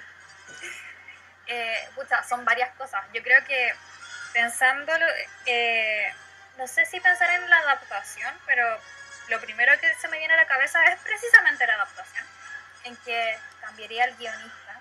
Porque aunque las adaptaciones están muy bien hechas, siento que simplifica demasiado a los personajes y los reduce a una sola característica. Por ejemplo, siento que a Ginny la mató. Oh, totalmente. Completamente pasa, porque en el libro es un personaje mucho más interesante, una mina tora, es enérgica, y en, el, en la película pasa a ser una sombra. Existe ahí y no tiene gracia. Claro. Entonces, en- se eh, siento que simplificó demasiado a los personajes eh, para la película, y que como que los únicos interesantes son Harry y Hermione. Y el resto se reducen a una característica. Incluso Hermione yo siento que igual le quitó muchas cosas de lo bacán que es en el libro. Em, y sobre la historia en general, yo creo que eh, me gustaría eh, lo que decíamos recién, que los límites de lo mágico y lo, no- y lo no mágico se hicieran más difusos y se pudieran como eh, aprovechar más lo bueno de uno y de otro, o también, eh, también podrían vivir en secreto, pero más sumergidos en el mundo no mágico. O sea, personalmente, por mis gustos, me gusta más como el urban fantasy que la fantasía. Y por lo mismo me gustaría ver como más mezclados los mundos y no tan separados. Siento que en, en Animales Fantásticos se hace un poco eso, aunque es una película de época. Y me gustaría verlo como en Harry Potter, como algo no tan centrado en el mundo mágico y que la historia se centre como en los magos insertos en el mundo mago. Claro, claro. Sí. Mm, ¿Aló? Dijiste que era una lista larga. Creo que estaba hablando. Ah, pensé que no me escuchaba, sorry. Y lo otro que me hubiera gustado es que eh, siento que los libros siguen el crecimiento de un niño a adulto y me falta el salseo adolescente. Me gustaría ver más drama y más salseo adolescente, más romance, más drama de telenovela, porque siempre hay espacio para el drama Ay. y me falta el drama. A mí me dio un montón de cringe cuando se intentó hacer eso en el quinto libro, cuando a Harry le gustaba Cho y ya no estaba Cedric. Salen a este, como este, como este salón de té que hay en Hogsmeade. Me, da- me daba como mucho leer esa parte y en verdad es como, por favor, que termine rápido esto porque ni yo puedo soportarlo. lo poco que trató eso, siento que no se hizo bien. Quiero ver peleas sin sentido, cabros chicos confundidos y Crisis de identidad. Crisis de Sí, identidad. quiero mundos hormonales. Y que Draco reconozca sus sentimientos por Harry, lo dije. Le dije que. más, temas romance en los libros. Yo reconozco soy re bueno para leer cuando hay temas románticos. Me, me gustan las series, las películas, toda esa parte. Sobre todo como romance adolescente. Y si me hubiera gustado que Harry Potter tuviera más, pero mejor trabajado de lo que lo trabajaron en el quinto libro. Sí, siento que le faltó mucho, mucho, mucho. Yo no sé si a ustedes les pasa, pero como que piensan en sus propias versiones de niños de 17 años, cuando ustedes tenían 17, y es como, en verdad, chucha, Harry era como preocupado de otras cosas. Yo 17, bueno, estaba comprándome el vestido para graduación, como que ese era mi problema. Y este Claro, como que, como que a pesar de que están metidos en una cuestión igual súper fuerte y batallas y que igual puede estar lleno de acción, siempre hay espacio para ser adolescente. Como que le faltó ese espacio para sufrir los problemas simples. De acuerdo, me hubiera gustado más. Me gustó mucho, por ejemplo, el capítulo del tema del baile de fin de año, cuando Ron quiere invitar a Hermione, o la- le invita a Mali. A Sí, Esa parte libro la- claro, eso, más de eso, porfa. Ese es el drama que estoy pagando por ver. Yo, por ejemplo, creo que le, le, le sacaron un poco el jugo a Víctor Kram. Siento que él podría realmente haber revolucionado a Hermione. Quiero ¿Qué pasó después? ¿Qué pasó después? No pasó nada, eso peor de todo. Se supone que se enviaban cartas y no pasó. No. No, o sea, se mandaban cartas. ¿Qué pasó en esas cartas? ¿Qué pasó entre medio? con. ¿Verdad? Pero Estoy de acuerdo que me hubiera gustado más triángulos amorosos. Me gustan los triángulos amorosos adolescentes. Son sabrosos. Con drama. Así, drama barato porque. Y lo otro que me hubiera gustado diferente y que he conversado con amigos y es el asunto de las casas y los protagonistas. Como que quizás no todos hubieran estado en Gryffindor. ¿Por qué todos los dracones tienen que ser de Gryffindor? ah? o sea, Hermione yo creo que es Gryffindor, pero igual hubiera sido bacán que ella hubiera estado en Ravenclaw. Ella es muy Ravenclaw y eso no hubiera quitado que es un personaje bacán y que hubiera, hubiera tenido esa misma evolución y la misma valentía. Creo que hubiera sido mucho más interesante que este Golden Trio hubieran sido de distintas casas. Creo que se hubiera aprovechado mucho más el sistema de las casas y más que solo como para separarlos, resaltando los protagonistas y diciendo que una casa son los malucos. Eso. Yo estoy, Sí, yo estoy igual de acuerdo otra en ese teoría. contigo. Yo estoy de acuerdo en ese acuerdo contigo. Estoy de acuerdo en que hubiera sido entretenido que los protagonistas fueran de más casas y no todos de la misma. Pero estoy en desacuerdo que Hermione hubiera estado. Yo creo que es mucho mejor haberla puesto en Gryffindor porque explicaba mucho más el tema de la dualidad de las casas. Que una persona por estar en una casa no tiene por qué no tener rasgos de otra. Claro. Era como el ejemplo ca- característico de que, oye, puedes tener la inteligencia de un Ravenclaw, pero hay otros, otras matices en tu personalidad que te ponen en esta casa. Lo, lo otro que se habla igual es de que el Golden Trio, a pesar de que los tres estaban en Gryffindor, cada uno tenía rasgos de la otra casa. Miami era muy Ravenclaw, Ron es muy Sí. Hufflepuff y. Harry estuvo a punto de quedar en Slytherin. Entonces, no solamente hay como ya todos los protagonistas de la misma casa que fome, pero en verdad, como decía Miguel, es un tema de que no necesariamente pertenece a una sola casa. Al final, uno tiene la libertad de elegir.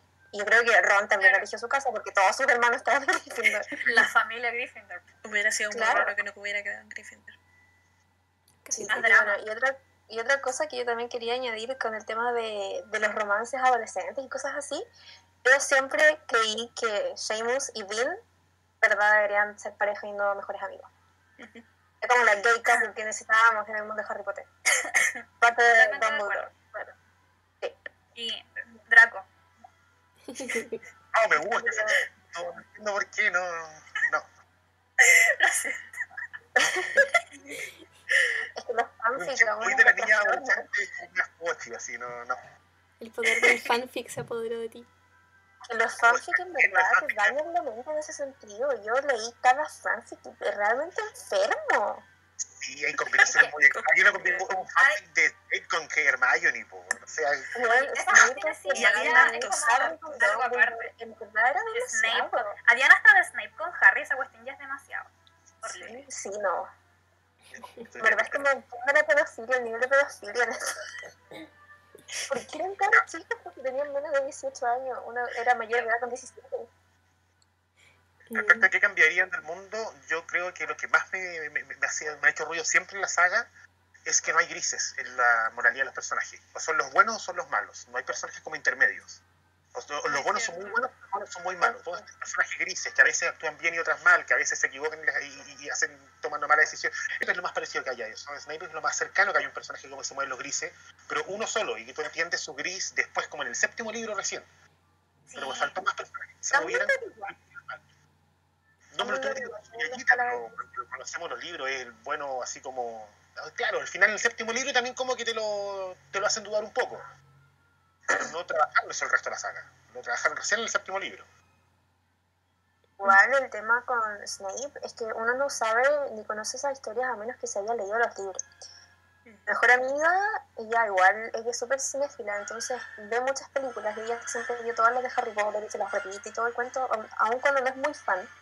Ella jamás entendió que yo sentía esta simpatía con Snape, siendo que fue en verdad muy ahueonado en los seis primeros libros y películas. En verdad era un viejo culiado, ¿para qué estamos con cosas? Y mm, que al final, en la última película, entendamos el porqué y, y lo entendamos al parcial, porque si no te leíste los libros y entendiste todo el trasfondo que había, no cachaste por qué al final Snape era bueno y por qué Harry al final le pone a su hijo Albus Severus. O sea, a mí eso jamás me hizo mucho sentido, porque Snape es un personaje muy conflictivo. En el sentido de que al final como que nunca lo voy a poder catalogar- eh, categorizar como bueno o malo.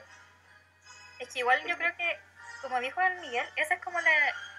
Personalmente creo que esa es como la idea de un buen personaje, que no podáis categorizarlo, pero que podáis tener empatía con él.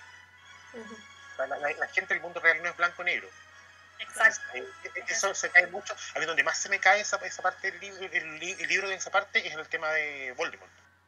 Voldemort es el malo porque es malo y es maldado porque tiene maldad. Y como que tiene un desarrollo de es malo porque no se hizo con amor. Literalmente es así, po. Sí, pero me hubiera gustado un villano es que igual, tuviera, que tuviera por último una pantalla de, una- de un buen fin, pero con malos, eh, malos actos. Eh, prefiero mil, veces un villano complejo que uno puede decir a veces, oye, yo empatizo con él, y otro dice, no, yo no empatizo con él porque lo que hizo está mal, y otro no, pero es que su fin era bueno. Aquí no, Voldemort es el malo y es el malo, y no hay quien, quien lo discuta ni por dónde ni, ni por dónde ponerlo en duda. Como Maquiavélico. Literalmente un nazi mágico. Es literalmente un nazi mágico. Pero Ni tampoco siquiera tiene era sangre pura. ninguna justificación, ninguna como personalidad atrás de ser el malo porque es malo.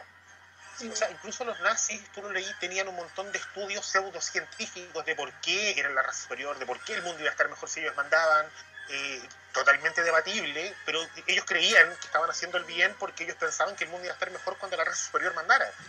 Eh, Voldemort ni eso tiene, Voldemort directamente es malo porque los odia. Entonces, no. Siento que la, la historia de como detrás de Voldemort, que intentaron como pintarlo como un huerfanito que no encajaba, no sirvió. A mí me gustó cómo me gustó cómo trabajaron el concepto del, del niño Voldemort, pero no, no, no se traspasa al Voldemort adulto, no, Mm. se pierde todo Oye, además de que muchas historias de como el trasfondo de Voldemort, de por qué él era malo en la sexta película. Yo me acuerdo perfectamente de una parte del libro en el que muestran a la familia de Voldemort, su mamá, su tío y su abuelo, que eso te- también te daba a entender mucho del, por ejemplo, de por qué en la cuarta película estaban en un cementerio. Y son cosas que no se explican y que si tú en verdad no, no te leíste los libros jamás vas a entenderlo, como que no te hacen sentido. Y que en realidad, cada vez que leo Harry Potter, bueno, llega me pregunta, ¿por qué Voldemort es así? Como, ¿qué te digo? Mí- y en realidad como que dentro de la historia de la obra original tampoco se explica mucho, pero escucha, hay una película, un fanfilm que hicieron hace, no sé, Sí, unos, unos años. Yo no, la, yo no la he visto, pero siento que ahí pueden haber más explicaciones y ni siquiera las da en la misma obra original. Para los auditores, si quieren llegar a ver la película que está hablando, se llama eh, El Heredero, o el, el legado del heredero, una cosa así. Está en Y YouTube. es muy Sí, está en YouTube. sí, un fan muy bueno. sí. Se trata como de todos los herederos de cada casa, que es, eh, Tom Marvolo era el heredero de Slytherin, pero además había un heredero de Ravenclaw, un heredero de, Rey, de Gryffindor, un heredero de Hufflepuff, y todo ellos habían formado como un club de los herederos. Es muy buena esa idea, lo hicieron muy bien. Sí. Eh, Javi, creo que me faltas tú. ¿Qué cambiarías? Sí, eh, siento que dijeron todo, pero quizás, ya como para ponerle un poquito más de emociones, eh, con el tema de las películas, me acuerdo de haber leído el libro, el último libro, eh, mucho tiempo antes de que obviamente saliera la película. Y eh, recuerdo muy bien la parte en donde Harry Potter, bueno, se supone que muere, pues no. Eh, y está como en este limbo desnudo y me acuerdo perfectamente que cuando salió la película, Daniel Radcliffe, ah, digo, cuando salió, perdón, el libro, Daniel Radcliffe estaba en una obra de teatro que se llamaba Ecos. Y fue el medio atado y el medio problema porque salía semidesnudo. Entonces estaban todos prácticamente diciendo, ¿saldrá desnudo en la película? ¿Será, será realmente así como mo- mostrarán eh, lo que sucedió en el libro en la película? Y bueno, no pasó, claramente. Pero hubiera, hubiera sido, yo encuentro muy interesante que hubieran puesto eso y algunas otras cosas más que eran fuertes en los libros, porque siento que faltó colocar más cosas eh, que se identificaran con las personas que iban creciendo a medida que iban leyendo los libros. No sé si se entiende lo que voy. Porque siento que en las películas, a pesar de que intentaran enfocarse en cosas más fuertes, siguieron teniendo como esa visualización de que tenemos que hacer esto para niños de 7 años en adelante, una cosa así. Entonces me hubiera gustado mucho que hubieran puesto cosas más fuertes en las películas, creo yo. Más fuerte que las Y muertes. Es que igual los Más temas que fuerte. en general se tratan son fuertes, pero los adaptan Uh. mucho como para el público, como dijiste, como de 7 a 12. muy fun. Claro, Que yo creo que se enfocaron mucho en hacer la, la película como oscura, como en un tema oscuro. Y como, no sé si han visto, era muy famosa esta foto en la que mostraban como eh, las ocho películas condensadas en una sola foto y tú veías el cambio de color que tenían las escenas. Sí. enfocaron mucho como en mostrarlo como oscuro. Más que Claro. en la trama hacerlo tan oscuro como era, porque en verdad es un tétrico del quinto libro en adelante. Sí, Sí, ahí se nota como el salto temático. Y onda cuando muere Cedric, en verdad es un punto de quiebre para Harry. Y como que no es, es, es como otra persona, del bueno en verdad estaba trastornado. Esa es la primera Y no muerte tan cercana. en realidad. O si lo mataron al frente de él, igual brillo. Y es cuando Voldemort vuelve en carne y hueso. Y no sé si ustedes les pasó, pero igual yo era, yo era re chica. Era igual, iba como en cuarto básico cuando salió la cuarta película. Yo la tenía en DVD. Y la parte en la que aparecía Voldemort por primera vez, a mí me cagaba de susto cada vez que la veía, me cagaba entera. Y no podía apagar la luz de mi casa porque me daba miedo que fuera a aparecer. Yo y mis miedos irracionales. Chuta. Y yo quedé, yo- al menos, quizás por eso no intentaban no mostrarlo tan crudo todo, porque por ejemplo yo tenía ahí como 10 años y en verdad no podía, me daba mucho miedo. Sí, es bueno. Sí, igual hacerlo más crudo quizá hubiera sido muy fuerte para, eh, para los niños, pero hubiera sido interesante hacerlo un poquito más fuerte de, no sé, la quinta o sexta película en adelante. Y, ah, y además de eso, eh, en el, es que las- eh, a mí los libros me gustan mucho, no, no encuentro nada, digo, obviamente ciertas cosas de la trama muy específicas en los libros no me gustan, pero en las películas siento que faltaron muchos personajes que habían en los libros y sigo insistiendo de que debería haber estado Pips. Eh, Yo no, no sé por qué no lo pusieron, era- yo encuentro que era muy importante para Howard, pero Aquí van a tener que ilustrarme porque. Sí, no, pero- de la película para la parte de, de- el momento hater de la noche. Es que. Ya, ok, Tengo muchos momentos hater. Uh, una larga lista de momentos hater. Uy, se viene interesante, parece. Hay mucho odio. Yo creo que este es un buen momento para meter la otra pregunta que está en el chat. eh, que dice: ¿Por qué en el universo de los magos es permitida la esclavitud de las especies? Siendo que ellos de cierta forma tienen una visión más civilizada. ¿Ro? Eso es parte de mi, de mi momento hater. Siento Ah, que. Es que, bueno, además de que siento que los magos en general tienen como un racismo súper rígido y aunque varios personajes le hacen frente, sigue siendo algo súper presente y súper potente. Y también es parte de mi momento hater lo de la esclavitud, a la que tienen sometida varias especies y que eh, tampoco es como que se haga mucho al respecto, o sea, como que en el libro, ni siquiera, en la película ni siquiera se toma en cuenta esto de que Hermione crea esta, me olvidé el nombre de la organización, como para proteger los derechos. Sí, para proteger los derechos de los elfos domésticos, es como, ¿por qué tiene que llegar después de una cantidad tremenda de años que tenemos a los elfos de esclavos? eh, una em, persona, una eh, bruja nacida mal, hablarnos de derechos y de posibilidades de libertad. Es, de todo es que nadie la entendía, como que la miraban loca, Sí. así como, bueno, ¿qué estoy era haciendo? como, ¿pero por qué? Como, ¿Por ¿Por qué una quieres cuestión tan esto? Y los enraizada? mismos elfos eran como, ¿por qué haces eso? Claro, que- como que ellos mismos no quisieran también. Yo creo que el problema está planteado en la pregunta, porque la pregunta incluye aún si se supone que son más civilizados. Y yo creo que es todo lo contrario. La sociedad maga lo es más anticuada y más la sociedad maga. Sí, Y justamente eh, pasa por el tema, yo decía que estaría mucho mejor el mundo si se abrieran ambos mundos y se empezaran a compartir cosas, porque los, magos- los magos se quedan como muy estáticos en una época, se ve la forma de vestir, que visten todavía con túnica, en el tema de que hay un, movimiento social dentro del mundo mágico en contra de cierta raza, en contra de los magos que nacieron de magos. Entonces, es una sociedad mucho más arcaica, mucho menos eh, avanzada desde el punto de vista cultural que la sociedad Sí. maga. Lo mismo iba a decir que tampoco los considero como más civilizados que el mundo mago. Están por ahí mismo y como dijiste tú, más anticuados. Y además de que no solamente es un tema de esclavitud, por ejemplo, de los elfos domésticos, que es del que más se habla, también está la revolución de los... Ay, ¿cómo eran? Los goblins. Es que yo, los leí- yo cuando leí Harry Potter de nuevo más grande los leí en inglés, entonces no me acuerdo cómo era... no en español. eh, Goblins y gnomos en español. Pero que era la- eso, la, la revolución de los gnomos en, en Harry Potter que lo, lo tocan harto en historia de la magia. Cuando tienen clases de historia de la magia y que la única que pone atención para variar es Hermione porque es como la clase más pajera de todas, se supone.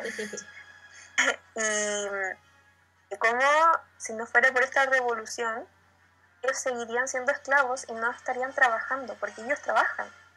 Son parte como de la comunidad, entre comillas, mágica.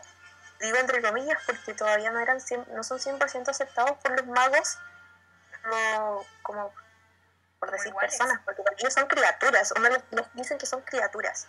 Lo mismo con los centauros, que los tratan como inferiores.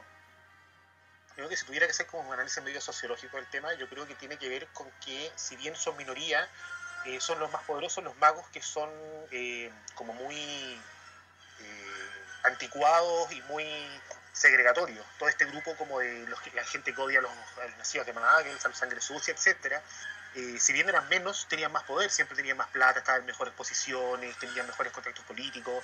Entonces digamos que es como que la clase dominante mágica era todavía muy conservadora. Y eso es lo que impedía que salieran, por ejemplo, adelante leyes que permitieran la liberación de otras razas, que, que pusieran como iguales en todos los sentidos a los nacidos de magos, de los, de los nacidos magos, etcétera. Porque todos los magos nacidos de magos vienen de familias muy ancestrales, con mucha tradición y que quieren conservar ese puesto de poder, el status quo que los mantiene a ellos como los poderosos. Sí, estoy completamente de acuerdo. Es casi buena apología a estas familias de derecha conservadoras con apellidos de 500 años que, que siguen queriendo hacer las cosas como siempre, hacer las cosas como ellos. po. No nos metamos en Chile, por favor. Quedémonos en Hogwarts. Tenemos varios de ellos aquí en Chile, sí es verdad. Y mm, bueno, por pauta, nos quedan dos preguntas. Y quiero preguntarles a ustedes cuál quieren contestar primero. Si, no, si nos metemos al tiro, al momento hater de la noche, o Momento hater de una, de KS. Sí, momento hater, sí, vamos. ya, Vale, démosle, vale. momento hater. Obvio, obvio, Yo quiero tocar el, que- el tema del, del legado maldito, porque Sí. en verdad, yo cuando me compré el libro, porque me lo compré apenas salió, no esperé la traducción, me lo compré nomás. Y bueno, yo tengo mi colección de Harry Potter que, bueno, es una larga historia, no tengo para contarla, pero son todos los libros en inglés. Entonces, en verdad, yo necesitaba tener el legado maldito en inglés. Y cuando me lo compré, en verdad estaba demasiado entusiasmada. Dije, por fin, puedo creer que hay algo más. Y yo, bueno, yo había hecho un fanfic de Albus Severus Potter en su época, la forma en la que conocí a una de mis mejores amigas. Y yo dije, ya, por fin voy a ver qué es lo que en verdad pasó con... Y yo, yo los consideraba mis personajes porque yo escribí sobre ellos. po. Y llegó y me destruyó todo desde la primera página. y fue como, ya, le voy a dar una segunda oportunidad y en verdad cada vez se ponía peor. Era cada vez peor. Cada vez le cagaban más. Y cuando terminé de leerlo, yo de verdad dije, voy a hacer como que nunca leí esto. Sí. Y yo no lo voy a, yo como persona no lo voy a considerar canon. Que es increíble como cagaron y la siguieron cagando. Y en verdad, esto es un mal fanfic. Simplemente tuvo la aprobación de JK que desde, que desde ese momento que JK tomó malas decisiones en su vida. La verdad es que me pregunto si realmente habrá leído esa cuestión o habrá dicho, ah, sí, sí. Porque es que es la peor que. Yo creo que dentro de, de decir que, por ejemplo, de que Albus es Slytherin, ya, te lo compro. En mi, en mi fanfic no era Slytherin, era Gryffindor. Pero ya te la compro. Que era mejor amigo con Scorpius, también te la compro. Pero de ahí, el- el- el- los sucesos que siguieron no me hacían sentido. Y yo encuentro que eran casi ridículos. Y dije, he leído mejores fanfic. Mi fanfic era mejor que este. Mi fanfic, en verdad, yo lo leo ahora y es una basura. y yo dije, yo personalmente no lo voy a tomar como canon. Y después me meto como en esa época a Tumblr, que es cuando mi Tumblr ya estaba muriendo y en verdad a nadie le gustó, a nadie. Encontré una persona que le gustara. Yo dije, ¿no es sola? Bueno, bueno, canon, vez una logro llegar a ver la, la adaptación en el teatro, igual voy a ir a verla, o sea, ni tonta, pero, pero no es canon para mí. Totalmente Yo creo que el, mayor crimen que comete es que, van a perdonar la, expresión, se cagan todo lo que planteó en los siete libros. Sí. Tanto como funciona la Sí, magia, es como, a tiempo. vamos a matar todo esto. Desarrollo de personajes. al Harry- al Harry de esos libros no tiene nada que ver con el Harry Potter que leíste antes, y este buen quién es. Es como que No, no no. se le daba el tiempo Fernando. de revisar todo el material anterior y tener como la esencia de los personajes. No lo hicieron, no se dieron el trabajo de hacerlo. Le explicaron, el, le explicaron el mundo y escribieron en base a lo que le explicaron, pero no leyeron los libros. Claro. Y el plot tampoco no tiene ni pies ni cabeza, es una cuestión Como la vieron las películas nomás. Y ni eso. Cronológicamente hablando, no encaja por ninguna parte. Que Voldemort Eso. una no, no tiene sentido. No tiene sentido. que- que- Cronológicamente no calza. No, ah, no, no, no, Una Y basura. en verdad, ahí te calza, pues, no tiene sentido. No, la parte en la que yo digo de que desde ese momento JK toma malas decisiones, dentro de mi, como, mi comentarios, mis comentarios hater, se escapa un poco de la saga en sí, es como todo lo que ha dicho JK después de Harry Potter. Oh, sí. Que se arrepiente de que dejó a Ron y Hermione juntos, de que no, de que no todo el mundo era gay, pero como que todos lo sabíamos, en verdad. Pero es que el hecho es, al menos para mí, el hecho da lo mismo que sea gay o no. El hecho es que nunca lo dijo en los libros y que lo dijo en un tweet. Como, no Sí, ah, aporte todo de- canon. no me molesta que sea gay, No pero. Todo lo que ha dicho en Twitter ha sido como horrendo Sí. después de, O sea, del Lego. mi momento hater es principalmente contra ella, en realidad. A mí ella me ha decepcionado demasiado. No puede ser de que ella logró construir todo este mundo que me da tanta felicidad y en verdad llegue con un solo tweet, uno que, te- que tiene menos de 140 caracteres, y no te ha destruido la felicidad. No, no se puede. Yo desde hace tiempo que siento que está como media senil la señora y todo lo que dice eh, no, no No, lo sí. considero Ya, canon y mucha gente está igual. que adéntrese señora, ya. Sí, adéntrese, ya. Por favor. los fanáticos han entendido mejor su mundo que ella. bueno, no, no, no me explico cómo. Es que en realidad el mundo en cierta forma ya no le pertenece, como que llegó un Mm. punto en el que ella perdió autoridad sobre su obra. Como dije al principio, siento más pertenencia con los fanfics que con la obra original y que con ella. A mí me pasa lo mismo y de que una vez como leí algo que me hizo mucho sentido que decía que el mundo no le pertenece al que lo creó, le pertenece a los que viven en él. Nosotros vivimos en el mundo de Harry Potter porque estamos constantemente leyendo los libros y viendo las películas, todo lo otro que tenga que ver con Harry Potter. Entonces yo considero que vivo inmersa en el mundo de Harry Potter porque pienso constantemente en esas cosas. Al final, Claro. claro, al final Pero esas nos cosas no van a nosotros depender de- como fandom. Exacto, de esas cosas no van a depender mundo. de la JK. Desde eso de vivir en el mundo, yo voy a hacer una, una confesión ñoña. Yo estoy hace como 8 años en un foro de rol de Harry Potter. Wow. Un foro de Yo rol tiene, tiene Yo 12 creo que años todos hemos caído en eso, ¿o no? avanzado, para saber. eh, se llama Avada Kedavra. Eh, la gracia de este foro, que es un foro español, pero que tiene gente de todo, toda Latinoamérica, eh, es que ha seguido el canon y hemos ido inventando nuestro propio canon. Y lo empezamos a inventar mucho antes que ser el legado maldito. Y el canon que hemos logrado crear en el foro y lo que ha pasado en el mundo mágico, una revuelta con hombres lobos, ha sido mucho más interesante y mucho más coherente con el mundo de Harry Potter que lo que escribió Rowling en ese libro. Ah, Entonces, incluso en el foro, cuando salió el legado maldito, estuvimos todos de acuerdo de que no era canon. De hecho, el, el- el foro en este momento está en el Es como el canon. año 17 y han pasado muchas cosas muy entretenidas y, y- y yo vivo en ese mundo con mi personaje y hacen cosas y estuvo en Howard, ya está egresado, ahora está trabajando en el ministerio. Entonces. Me encanta. Siento que el único canon es que el legado maldito no es canon. ¿Cuánto? Por hater, mi hate va a ir, y lo tengo preparado desde que empezamos esto con las películas. No todas, sino que las siete, las ocho películas que adaptan los libros. Creo que eh, todo el mundo, todos los fanáticos de Harry Potter aman las películas, se pegan las maratones y ven todo, y yo tengo que decir que a mí no me gustan las películas, ninguna. Una. O sea, Pero quizás nada, nada, nada. Es que tiene algunos ¿En momentos, me gusta poder ver algunos momentos que leí los libros, verlos visualizados en la pantalla, pero es todo lo que entregan las películas, porque siento que es una adaptación que le quita demasiadas partes importantes a la historia.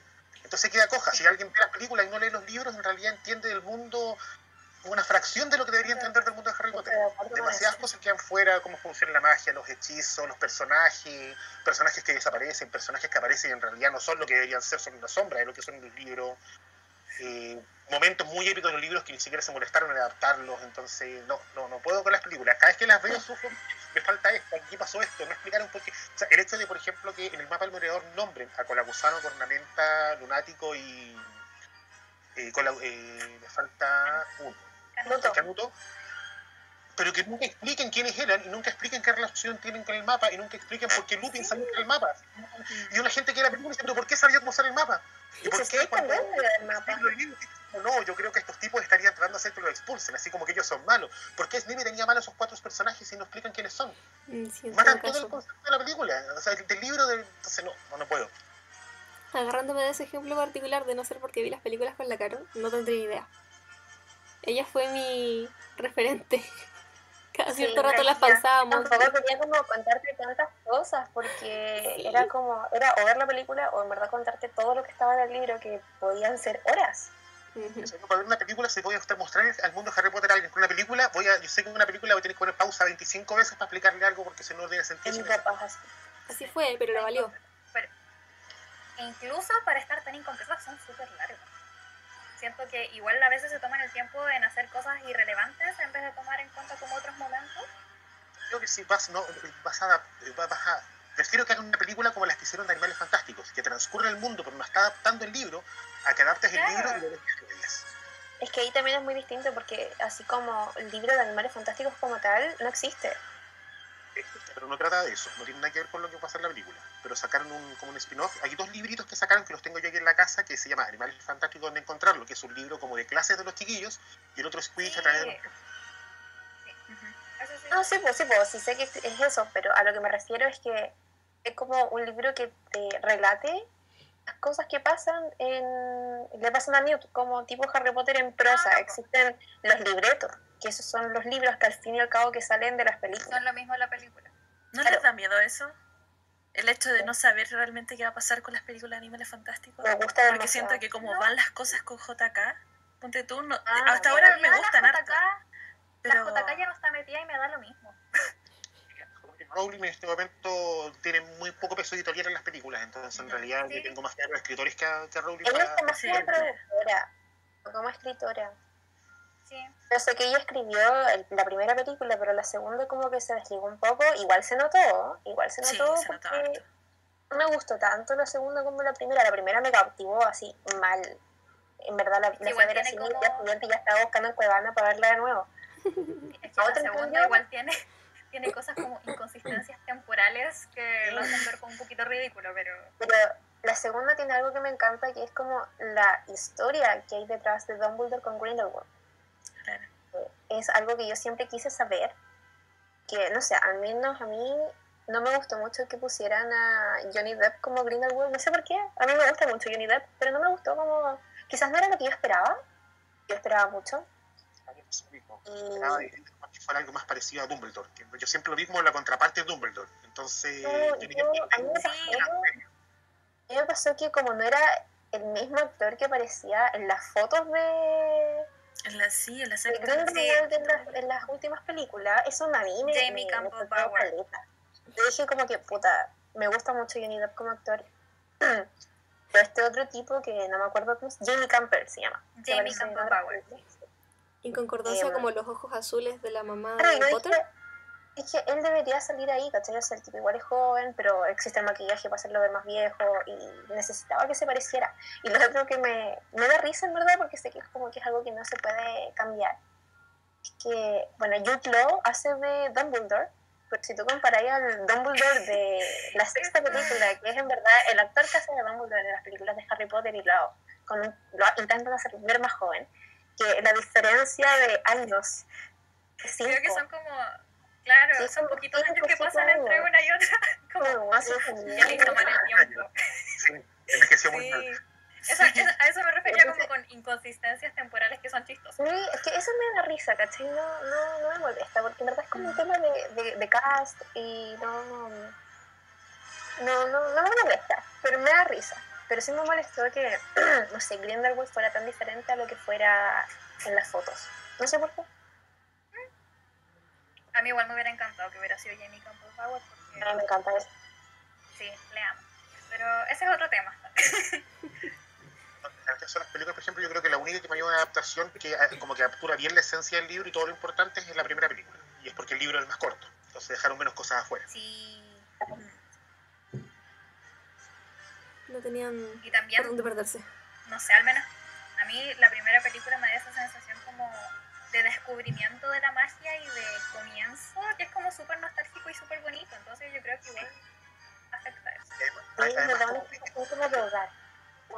Es con lo mismo que- con lo mismo que proyecta el libro. Por eso digo que es la única película que proyecta lo mismo que el libro. La, la película, o sea, el libro, el primer libro proyecta el asombro, el, el- el- fascinarse con las cosas que estáis viendo, el castillo, los barcos.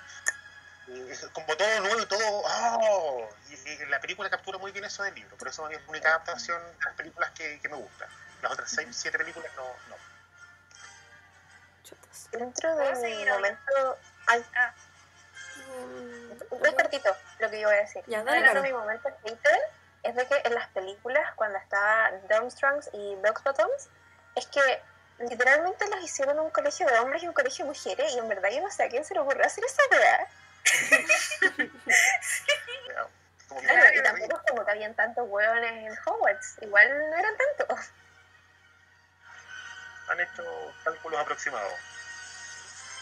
Lo que yo quería seguir era con el momento hater hacia la autora. Lo siento, sé que es un tema controversial. Y en realidad no es que la odie así como de odio profundo, pero me molesta mucho la actitud que ha tomado con los años. O sea, eh, como que ella antes era como una protectora del fandom. Y con el paso del tiempo se ha ido transformando y como que perdió su interés en el fandom y sigue como su interés en sí misma. Par- para mí, más que con el legado maldito, todo partió con, no sé qué año fue, como el 2008, 2007. ¿Qué año salió el último libro? No me acuerdo. El Pero 2007. empezó, ya, eh, empezó para mí con cuando publicó el último libro y después de la publicación del último libro dijo que Dumbledore era gay. Mm. Eh, ¿Por qué? Porque dentro de la historia, aunque muchos podríamos haberlo intuido, nunca se hace referencia a sus relaciones y tampoco es que haya sido relevante para la historia, ni siquiera tanto ahora con, con lo de animales fantásticos. Y decirlo en un tweet no me aporta nada, o sea, no es inclusión si es que el personaje dentro de la obra no da signos activos de lo que el tweet dice y al final sigue siendo como algo conveniente para ella revelarlo. Es como que no tiene tanto interés en el personaje y hay más interés en su bolsillo y en su propia popularidad. De hecho, Harry Potter es una saga muy heterosexual Sí, o sea, Sí, es en todos los aspectos. es súper hegemónica en muchos aspectos. Muy, muy Y- heteronormada. ¿Sí, Miguel? Muy heteronormada, digo, que, que Ah, sí. Sí. Así. Mi lista de hate sigue con la autora. Dale, dale, sigue. Sí. Eh, es que ahora voy, porque hice una lista de cositas chicas que me molestaron de ella. Em, ¿Se acuerdan cuando eligieron como el cast del legado maldito y se armó un drama porque la actriz que iba a interpretar a, a Hermione era negra? Sí, se me acuerdo. En realidad, bacán que sea negra y todo, pero odié cómo se sacó los pillos con eso. Porque dijo básicamente, yo nunca dije que Hermione no fuera negra. Y puta, de ahí salieron tantos memes, tantos memes. Agradezco eso, pero pucha, igual salieron muchas citas directas del libro diciendo que Hermione era, era blanca directamente. Y Sí. siento que, pucha, podría haber salido con tantas cosas como decir que el color de piel de Hermione no la afecta como personaje, que puede interpretarla cualquier tipo de actriz. Además, Y, pero decir eso es como que, ¿en serio? Como que Sí. igual ella perdió un poquito el interés sobre su propia obra al no darse cuenta de, que- de cosas que ella misma había dicho. Y, pucha, si quería ser racialmente inclusiva, ¿por qué no hizo Hermione negra desde el principio? Ok, que el tema No que va- la- oh, sí, sí. Ah, es que, ya, sí sé que puede que a lo mejor en el momento en el que escribió el libro era una cuestión súper irrelevante, pero para salir con un chiste como yo nunca dije que no fuera negra, es como, igual siento que la reacción que hubo de los fans respecto a eso fue como súper rígida y ridícula, pero su respuesta también fue ridícula. Sí, yo lo que iba a decir es que en verdad Perdón, continúa. la, la saga en verdad no es como que todos los personajes sean blancos ni nada, solo pasa que los protagonistas lo son. Pero en verdad hay muchos personajes negros, hay muchos personajes que son como de una India asiáticos, en Sí, verdad tiene diversidad cultural, diversidad de tonos de piel, diversidad de... Porque es la misma cosas. diversidad que hay en Inglaterra. La única no diversidad que tienen es que son todos heteros, pero, Claro. eh, pero en ese sentido, en verdad, ella simplemente como que se... se en- yo sola, la cagó, es como el que dice el que se excusa eh, es el que tiene la culpa. ¿Qué te estar excusando si no tenéis culpa de nada? Bueno, entonces es como, da lo mismo quién interpreta a Hermione.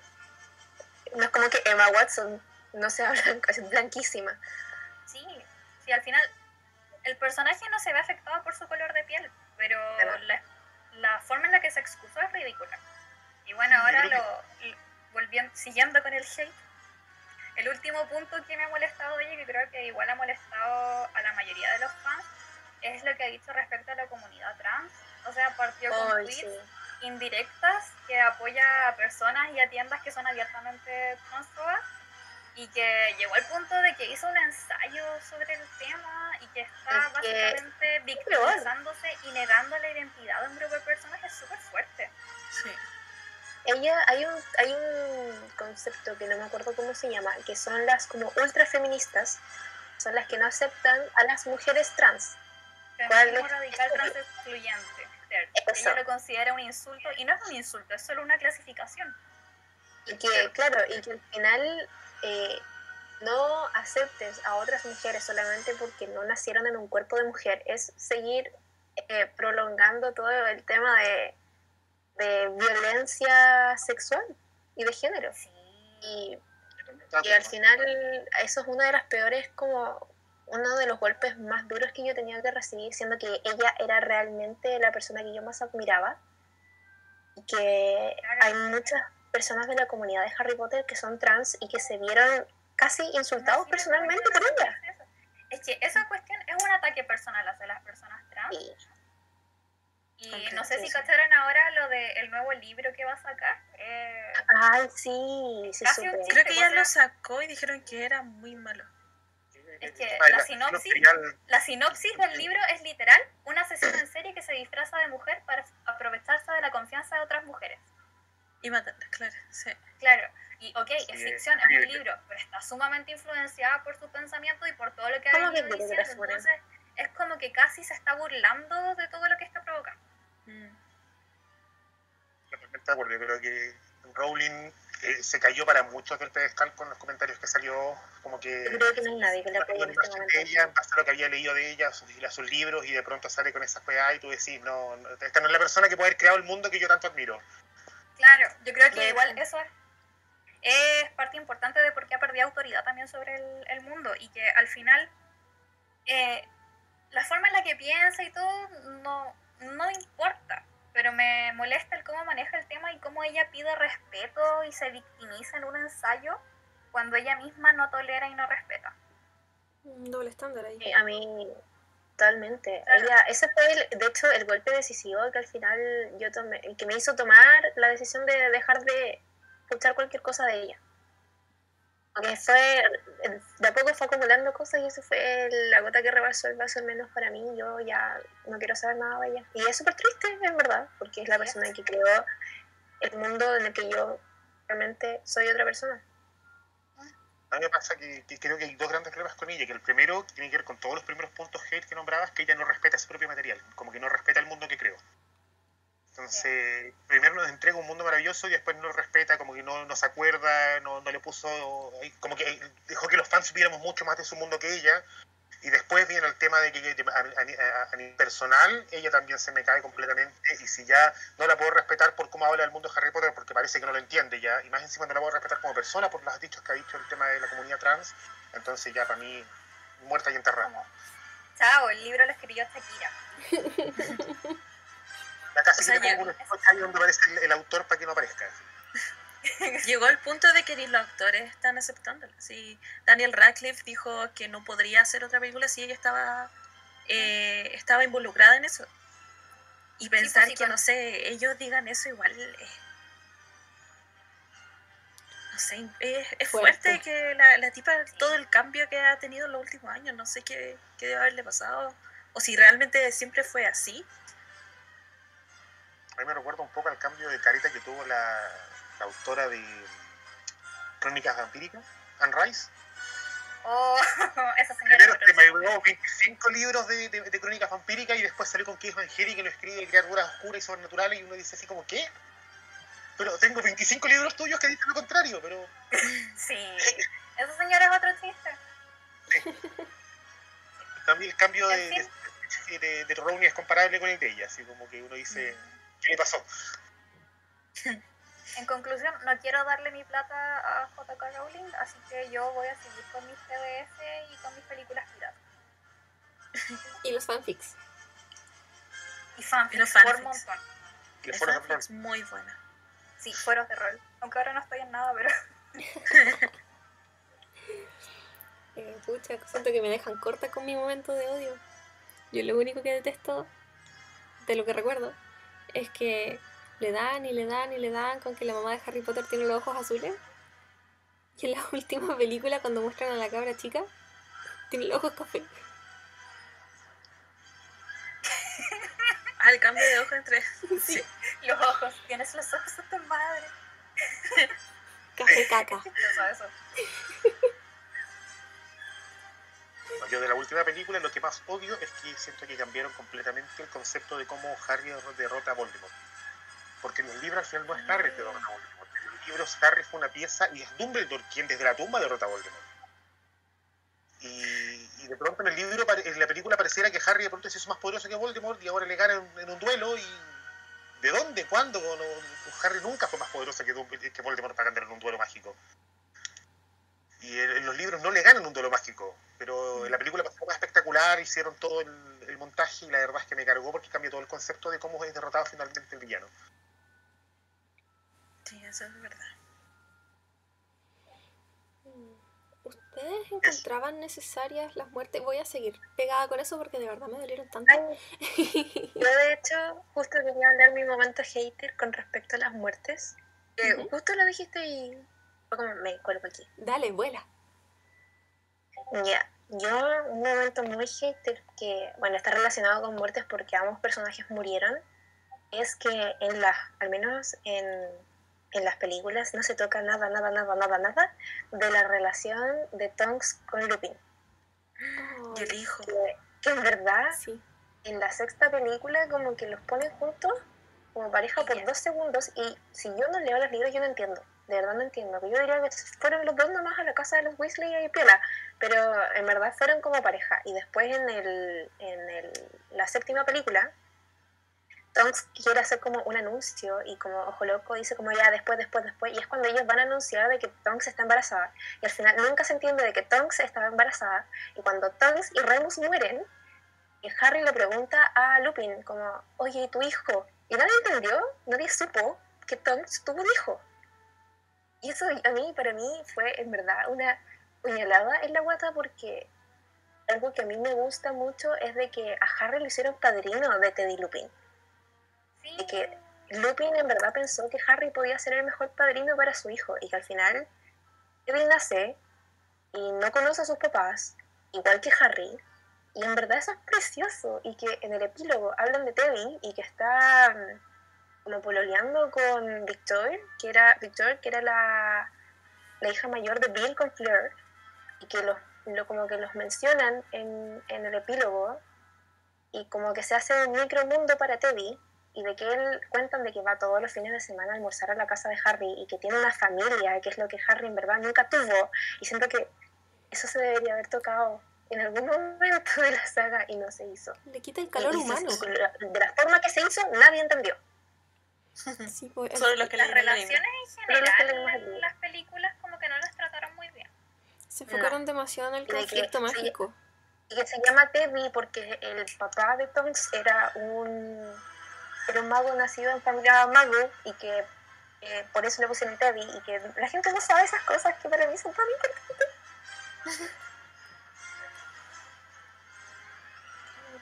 Por ejemplo, todas las cosas importantes del libro es que quedaron fuera de las películas. Otra de las razones por las cuales me cargan las películas. No, o sea, yo, yo amo las películas, pero sí, siento que podrían haber sido mucho mejores. O sea, después de años y años de ver y ver y ver y ver las películas, pienso cómo podrían haber cambiado en todo caso. ¿Qué más odian? Alimenten el odio. Yo creo que saqué todo mi odio de adentro. Sí, igual lancé harto, ¿sí? Ah, bien, Me siento satisfecha. ¿Se sienten limpios? Yo lo que odio, pero que no es de Harry Potter en sí, que es de Animales Fantásticos, es la evolución que le dieron a Queenie. Oye, sí. En la segunda película como, No what? me hace sentido, de verdad. O sea, quizá es importante para el plot de la siguiente película, ¿cachai? Como para saber que están haciendo otros weones, pero nada más que eso. Pero para mí no tiene sentido de que ella, que se quiere casar con un lobo, se esté uniendo al otro lado de weones que en verdad no quieren nada con los lobos. Y. ah, pues, siento que mientras no salga la otra película, en verdad, como que no puedo decir nada porque está abierto Falta- para puede Claro. pasar cualquier cosa. Pero Falta un Queenie, que es muy. Eh. Bueno, se dejó seducir, pero el otro lado así como nada.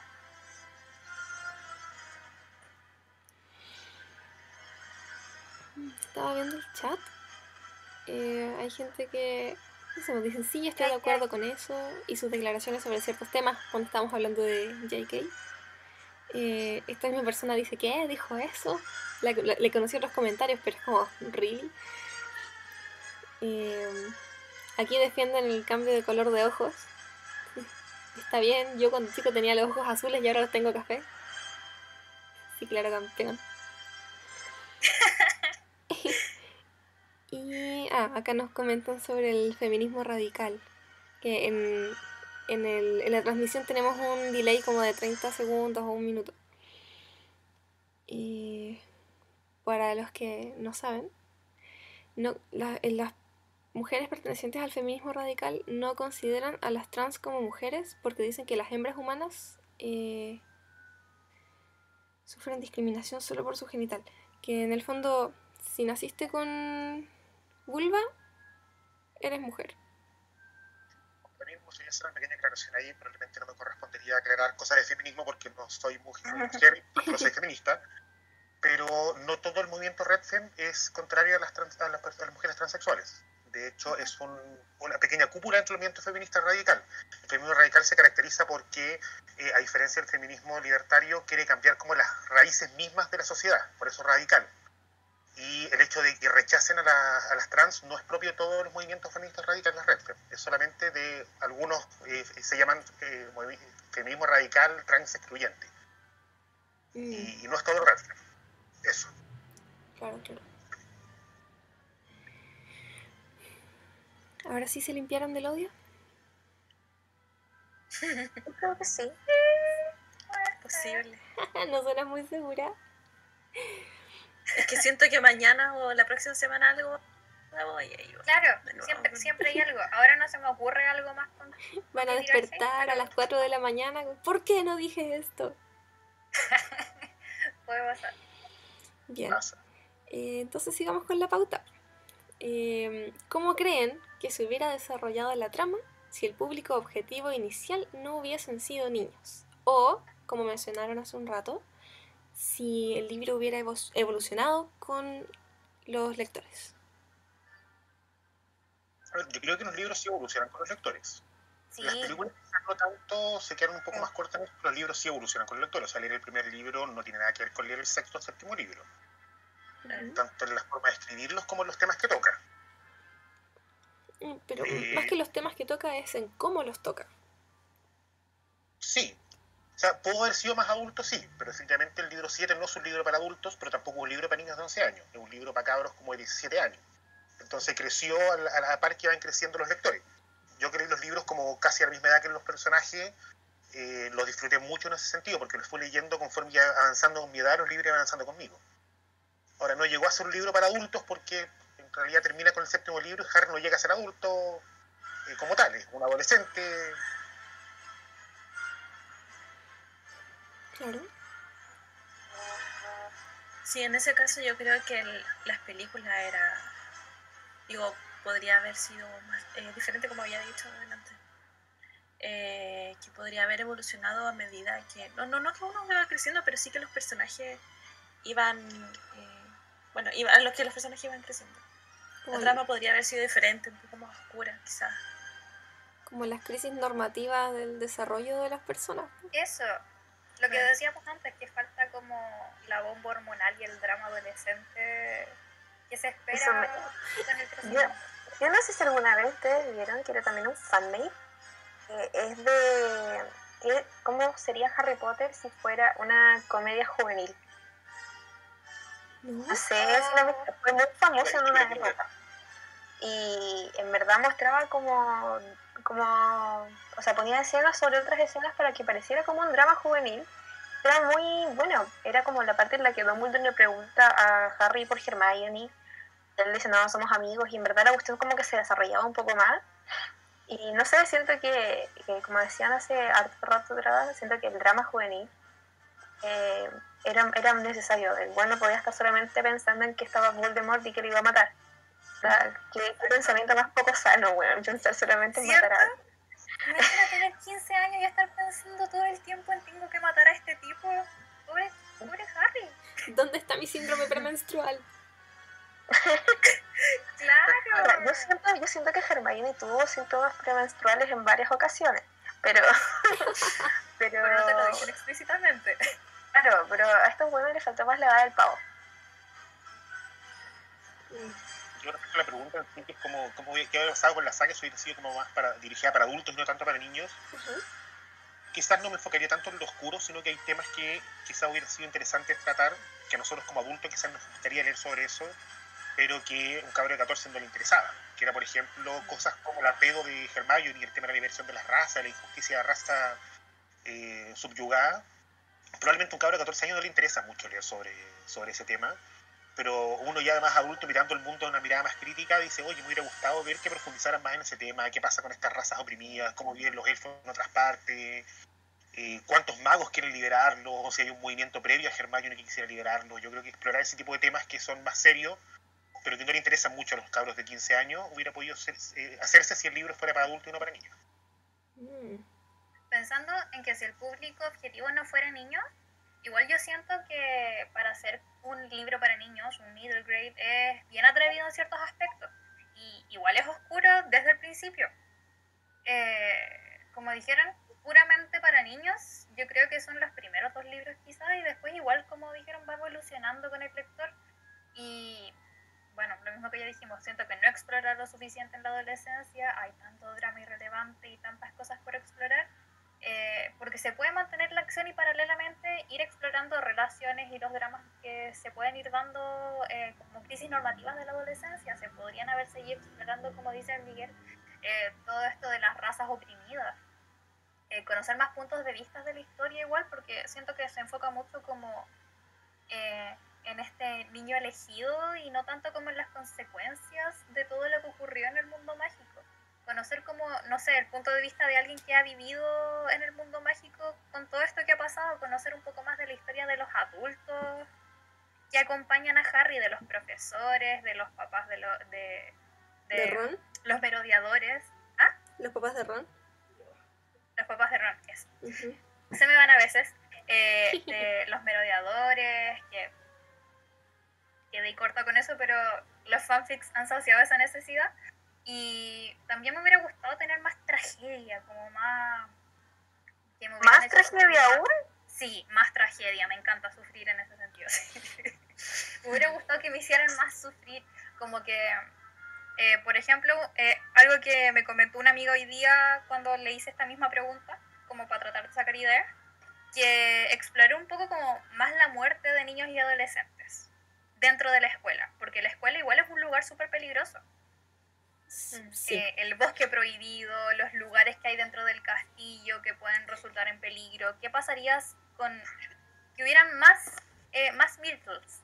Porque ella murió y quedó ahí en, en el bañito y todo, pero más fantasmas que hubieran sido previamente alumnos. Eso contradice un poquito como el concepto de Howard que presenta en los libros. Recuerda que Howard se considera el lugar más seguro del mundo mágico. Sí, y al final nunca lo Y fue. aún así es peligroso. es súper peligroso. O sea, hay un Kerberos en la azotea. Es Eso es súper excepcional. peligroso. No, no- no siempre está ahí. A- a mí Y también me hubiera gusta- gustado ver como más dramas personales. me hubiera gustado explorar un poco más el mundo mágico más allá de, de los tres del, del Golden Trio. Me gusta explorar más el mundo mágico, el mundo de los adultos, los trabajos. Sí. Por ejemplo, se hablan en todo momento de magos tenebrosos, pero ¿cómo se define un mago tenebroso?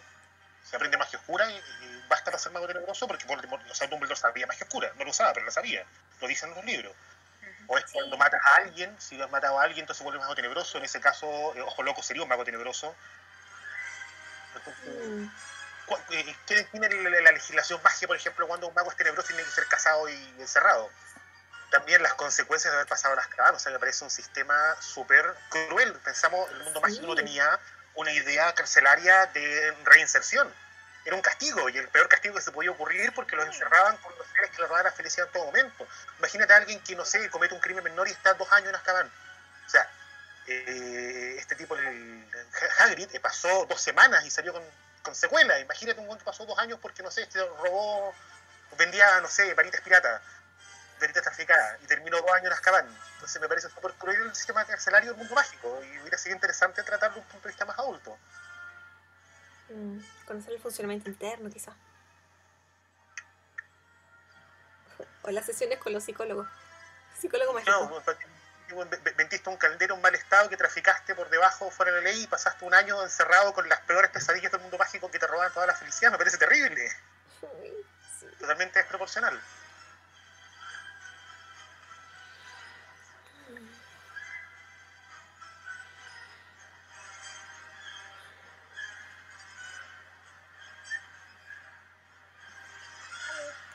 Sí, sí. Ah, No es que como nadie habla. Bueno, es un punto que me habría gustado ver más consecuencias como sociopolíticas del mundo mágico más allá del, del, del trío y sus aventuras. Si hubiera sido más aún, creo que se habían podido tratar. Más que hacerlo más oscuro, más muertes, me habría gustado más como el tema, tomarlo más, más en serio el mundo mágico y ver desde el punto de vista humano cómo sería.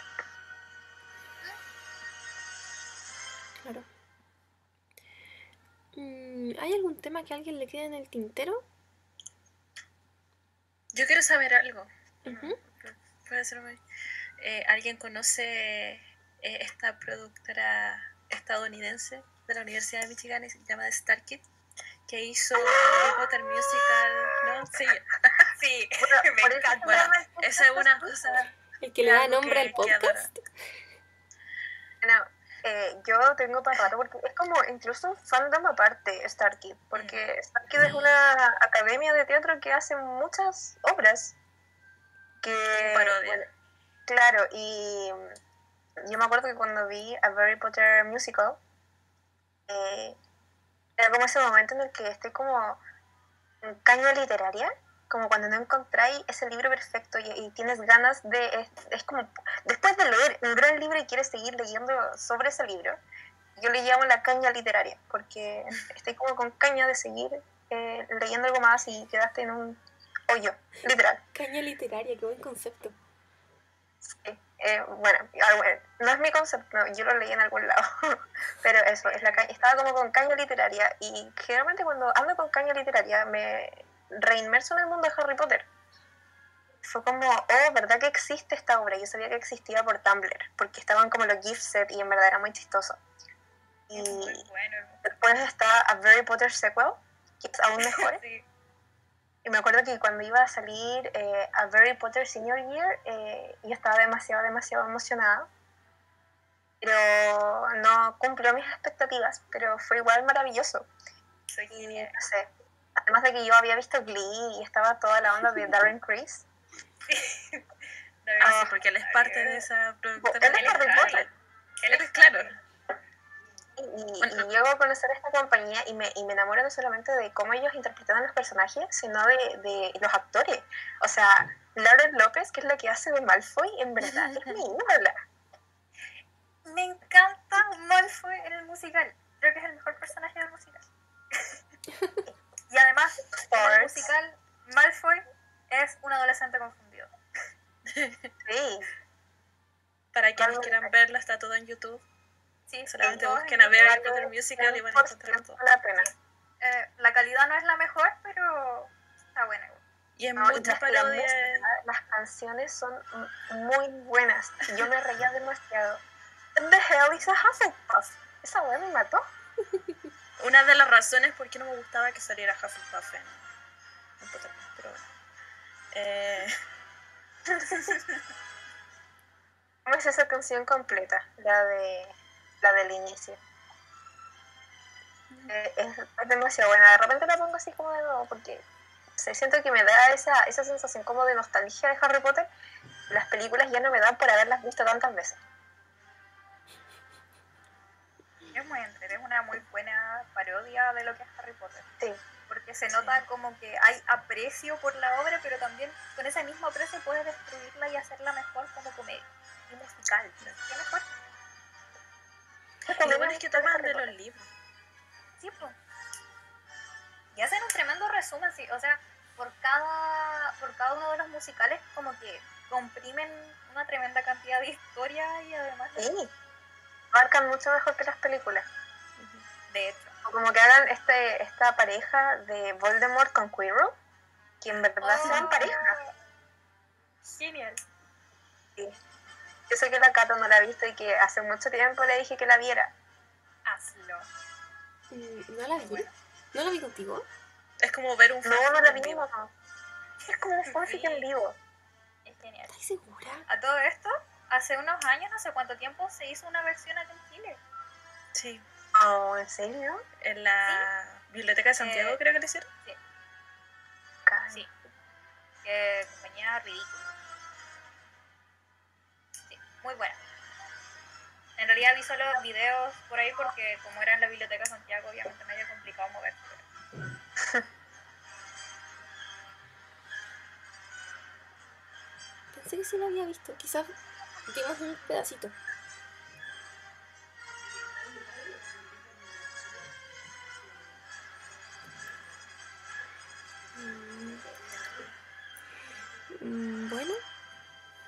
¿Alguien más?